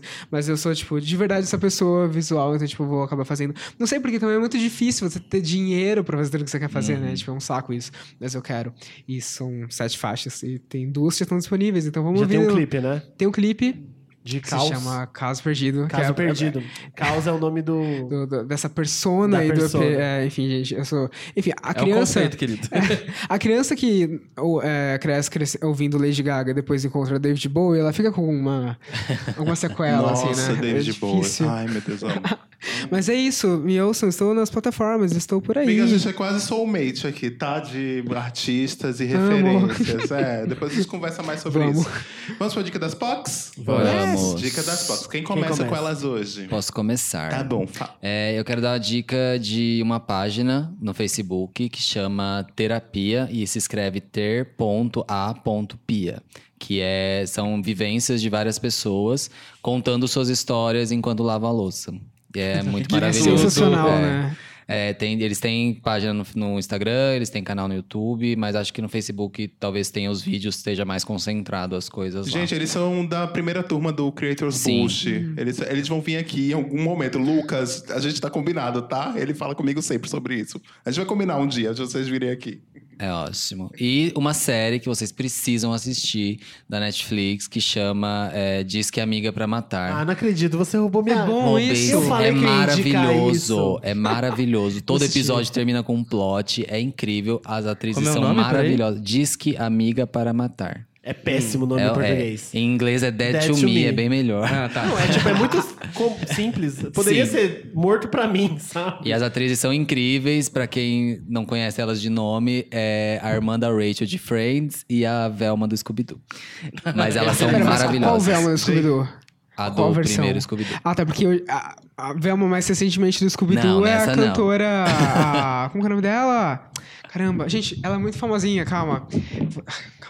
Gente, Procura aí. Procura Uma aí. cantora sapatão, só um minuto. Só um minuto. É que ela é sapa... Vale dizer isso, que ela é uma cantora sapatão muito foda, foda é a Hayley Kyoko. Kyoko? Hayley Kyoko, ela é a Velma. ela é a Velma de Scooby-Doo? Na versão A mais recente do Scooby-Doo. do Do, do- tem. do live action. Gente, É, Que não é inclusive, muito ouçam bom. Hayley Kyoko, ela é muito... Vai ter um é novo filme do Scooby-Doo, inclusive. eu não Então. sabia que ela era a Velma do Scooby-Doo. Mas é a Velma da primeira versão. E é incrível a série, realmente é muito bom. Ah, o roteiro é incrível. É perfeito. É perfeito. Eu Assista. ia indicar, inclusive. Obrigado Então, minha indica de dica. novo, Já que tinha é uma muito dica bom. e agora vai indicou a minha também. Tá, então eu vou, eu vou indicar um filme da Netflix que se chama... Puta, qual que é o nome, José? Entre vinhos e vinagres. Entre Vinhos e Vinagres. Eles, vocês viram que eles combinam, né? Não, é porque a gente assistiu esse filme ontem à noite e é muito bom. Inclusive, fala isso sobre isso de geração também. É uma, é uma galera. Falou. É umas, é uma, são umas, um grupo de amigas de, sei lá, 50 anos que elas se reúnem pra, pra fazer uma festa de aniversário pra uma delas. E é basicamente aqueles roteiros, sabe? Tipo. é, madrinha de casamento e tal, que um grupo de amigas se reúne, blá blá blá. Só que é muito engraçado e tem muita essa discussão sobre geração, porque uma hora elas encontram uma, um, um povo conceitual de uma exposição de arte, eles são, tipo, 16 anos, e aí eles ficam, tipo, meio que olhando pra elas, achando que elas estão brigando. E aí a. Eu não vou dar spoiler, não vou dar spoiler. Ah, assistam. É com a Amy, Amy Poehler. Poehler? Poehler? Polar. Poehler. É, aí, ó, tá vendo? Eu sei muito. E com a Tina Fey, e tem um grande elenco. Tina Fey é tudo, né? Tina Fey é Ai, tudo. gente. E grande elenco. E, e grande elenco. Bem Hebe, é bem Hebe Camargo, né? É, e grande elenco, grande essa elenco. gracinha aqui do meu lado, grande elenco. É, é muito bom o filme, assistam. Tá. Tá na Netflix. É, eu assisti, não é uma indicação recente, porque eu acho que algum dos meninos já indicou, não lembro quem foi. Mas eu assisti enquanto eu pintava o cabelo, Amizade Dolorida. E eu achei uma construção muito curiosa de como eles tratam desde a questão sexual de, de jovens, né? Mas a questão sexual como um todo e a narrativa toda da série eu achei muito curiosa e muito nova. É, ela é super rápida, os episódios são mega dinâmicos, acho, acho que vale a pena é, dar uma olhada. E a Ciara lançou um, um último CD agora, que tá muito bom. Ela tem feito um trabalho muito legal, com várias referências africanas e tudo mais, e, e difundido isso através do pop e do R&B que ela faz. É, eu esqueci o nome do CD, mas é bem legal. Acabou de, lança- de ser lançado. Gente, eu posso interromper rapidinho, porque você falou de Ciara, eu lembrei da, do Met Gala, que... Gente, vocês viram o possível chip de Janelle Monáe com a menina... Nossa, Lupita sim. Nyong'o, Lupita- sim, Nyong'o. elas tão Sumiram, namorando. Elas estão Cê- namorando. cê- Elas estão namorando? Sim, Eu não, não é, não, não calma. tem nada Assumir, assumido, é. nada. Mas saiu em vários sites Não, já. né? Não, mas não, não, ass- não assumiram nada. O que Ah, tem tá. são as fotos da Janelle Monáe Gente. quase beijando a, Eu a necessito Lupita. desse... Esse casal. Mas até o que se consta, né? Inclusive fui, fui consultar amigas minhas que entenderiam melhor de- desses chips todos, lésbicas, né? É, elas falaram que a Tessa Thompson não tá mais com a Janelle Monáe e que é por conta do, do flerte que rolou com a Capitã Marvel e que por isso a Lupita e a Janelle Monáe estavam agora Tudo. desenrolando essa, essa grande relação. E que, pasme, pra mim, foi o mais pasmo de todos, é que a Lupita ficava com a, a, a Danai, a outra atriz que fez uma das guardas da, de Wakanda. Elas tinham um relacionamento. Sim, elas tinham um relacionamento e esse relacionamento, depois de indas e vindas, se rompeu pra dar espaço a momento com Janela. Essa é a dica das POC, gente. Consumam todas essas mulheres que eu falei aí. Grande elenco. Isso aí é maravilhoso. Você imagina, tipo, Janelle Monáe com Lupita. E a Brie. Larson com a Tessa Thompson. Imagina isso, gente. Nossa, essa eu não queria ver, não. Essa eu queria ver. A gente faz chega com aquela espada e corta a cabeça de todo mundo. Enfim, Alan, fale sua dica das fotos. Eu, eu me pautei com as dicas, porque a minha primeira se chama Dorian Electra. Vocês conhecem? É, se você gosta tipo, de Charlie XX ou essa galera meio PC Music esquisita, tem uma pessoa que se chama Dorian Electra e eu disse pessoa porque ele é uma pessoa de gênero não binário e ele lançou uma música chamada Flamboyant e o clipe é tipo, ele junta todas as minhas referências visuais possíveis que eu amo e ficou muito foda. Ele tá tipo ele tá, tipo, muito camp, já que estamos em alta nesse termo. Ele tá, tipo, basicamente vestido de Liberace, sabe, assim. E Ah, ele Liberace. tocando, tocando órgão, assim, isso foi muito foda, porque, enfim, eles, eles exploram muito esse lado da dualidade, tipo, do que ele espera de feminino e masculino. Então, tipo, é muito foda, ele é muito personagem, assim, é sensacional. Então, Dorian Electra é a primeira coisa. E eu tenho ouvido muito Kate Bush, não, não uso muito Kate Bush, gente. Além disso, que é o House of Love. Nossa, tipo, Gente, eu tava ouvindo, de verdade, tipo, eu fico pensando que tem muita coisa que a gente faz hoje de música, e hoje a gente acha que é muito inovador e tudo mais. Mas de verdade, esse disco dela tem uma música que se chama uh, Waking the Witch, eu acho. E tipo, são só pessoas que tipo, pra bruxa acordar, e é tipo, barulhos estranhos, é tipo, muito uma música que a gente faria hoje, assim, tipo. Que a Billie Eilish faz. É, é sensacional, tipo, pensar que é um disco de 82, eu acho, tipo, faz 30 anos, assim, tipo. Kate Bush, é, dona da minha Inclusive, Kate Bush tá muito alta. Tipo, tô vendo muita gente no Twitter falar de Kate Bush. E também, eu, eu acho que tipo, eu sou super fruto disso, eu eu tipo, Eu, é eu, eu fiquei tipo, caralho. Você já assistiu Behind the Candelabra? Que é um filme Não, do Liberati? achei, É assim. bem maravilhoso. Você tem umas músicas da Kate Bush também. Tem o Liberati e tem músicas da Kate Bush. Né? É maravilhoso. E falando sobre o filme, eu tenho hoje uma dica, que é um filme do Gaspar Noé, Qual? que é o que é o mais recente dele. Ah, eu queria muito ver esse filme. Todo mundo, acho, acho que teve um festival, foi tipo, Cannes, assim, que não aceitou ele, porque era tipo, muito quebrador de regra, não sei o quê. Eu achei muito foda, porque primeiro que é uma estética toda neon, assim, uma coisa que me representa muito, E é muita câmera na mão, tipo, é desesperador. Eu não assistia tipo, um filme que me deixasse tão dentro dele, assim, tipo, há muito tempo. Assim, que nos transforma é sensacional. Arrasou nas dicas. Elas vão estar todas lá no, no pocketcultura.com, pra quem Isso. quiser saber. Sim. Agora, agora temos sites pra sair falando. Gente, é, são duas dicas que eu vou dar hoje. Ah, a primeira dica é porque essa semana a gente estava conversando, a gente acabou conversando aqui no- entre o POC e um convidado de um programa especial que vem aí. É, sobre, sobre o Caetano Veloso. Aí eu fiquei muito, muito pensando, nossa, faz muito tempo que eu não escuto Caetano Veloso. E aí realmente fazia muito tempo, e aí eu fui ouvir, eu fui escutar principalmente o CD Araçá Azul, que é um, que é um CD do Caetano lançado em 1972. Ele tem no Spotify, tem em todas as plataformas. E é um CD de 72 com Caetano Veloso. Ele está vestido com uma tanga vermelha super cavada, de cima para baixo, que mostra a mala de cima pra, de baixo para cima, perdão, ah, que mostra o tamanho da mala dele, ele tá com um cabelão e na contracapa tá escrito assim, em 1972, tá? Esse disco é um disco para entendidos. Porque entendidos era gíria para gay, né? Ah, era, nos anos, até os anos 90 era você é entendido? Aí você chegava assim para as pessoas. E ela é bissexual. Ela é bissexual. E, e aí eu fui escutar e esse CD é incrível, vale muito a pena, porque a gente é como o Alan tava dizendo, né? A gente acha que muitos artistas, muito não sei o quê, e tipo, já tem muita coisa muito foda que foi feita tipo em 1972 e por isso que o Caetano foi exilado, né? Esse disco é muito maravilhoso. Inclusive, já que estamos falando de Caetano, tem um CD, um álbum dele que se chama Cores e Nomes, que tem uma, uma música que se chama Ele me deu um beijo na, Ele me beijou na boca. Sim, Que é, né? maravilhoso, com isso também, tá? Cores e Nomes. Lá no popcultura.com. A segunda, a segunda dica, é, eu tava, com- a gente estava agora nesse debate aqui sobre, sobre o mercado da música, etc e tal, como é que funciona. E aí eu me lembrei do livro do Zico Góes, que por mais de 10 anos foi o, foi o diretor de programação da MTV Brasil, quando ainda era da Abril, lá do prédio antigo aqui em São Paulo, etc e tal. E o nome do livro é MTV Bota Essa Porra Pra Funcionar, porque é justamente uma frase do Caetano, que o Caetano foi num VMB uma vez, e aí fizeram o maior auê, que ia ter Caetano Veloso, não sei o quê, e por três vezes o som falhou. E aí a MTV tirava o programa do ar e aí volta, ia para os comerciais para consertar o som. E aí na terceira vez que falhou, aí o Caetano ficou muito puto e gritou: MTV, bota essa porra para funcionar.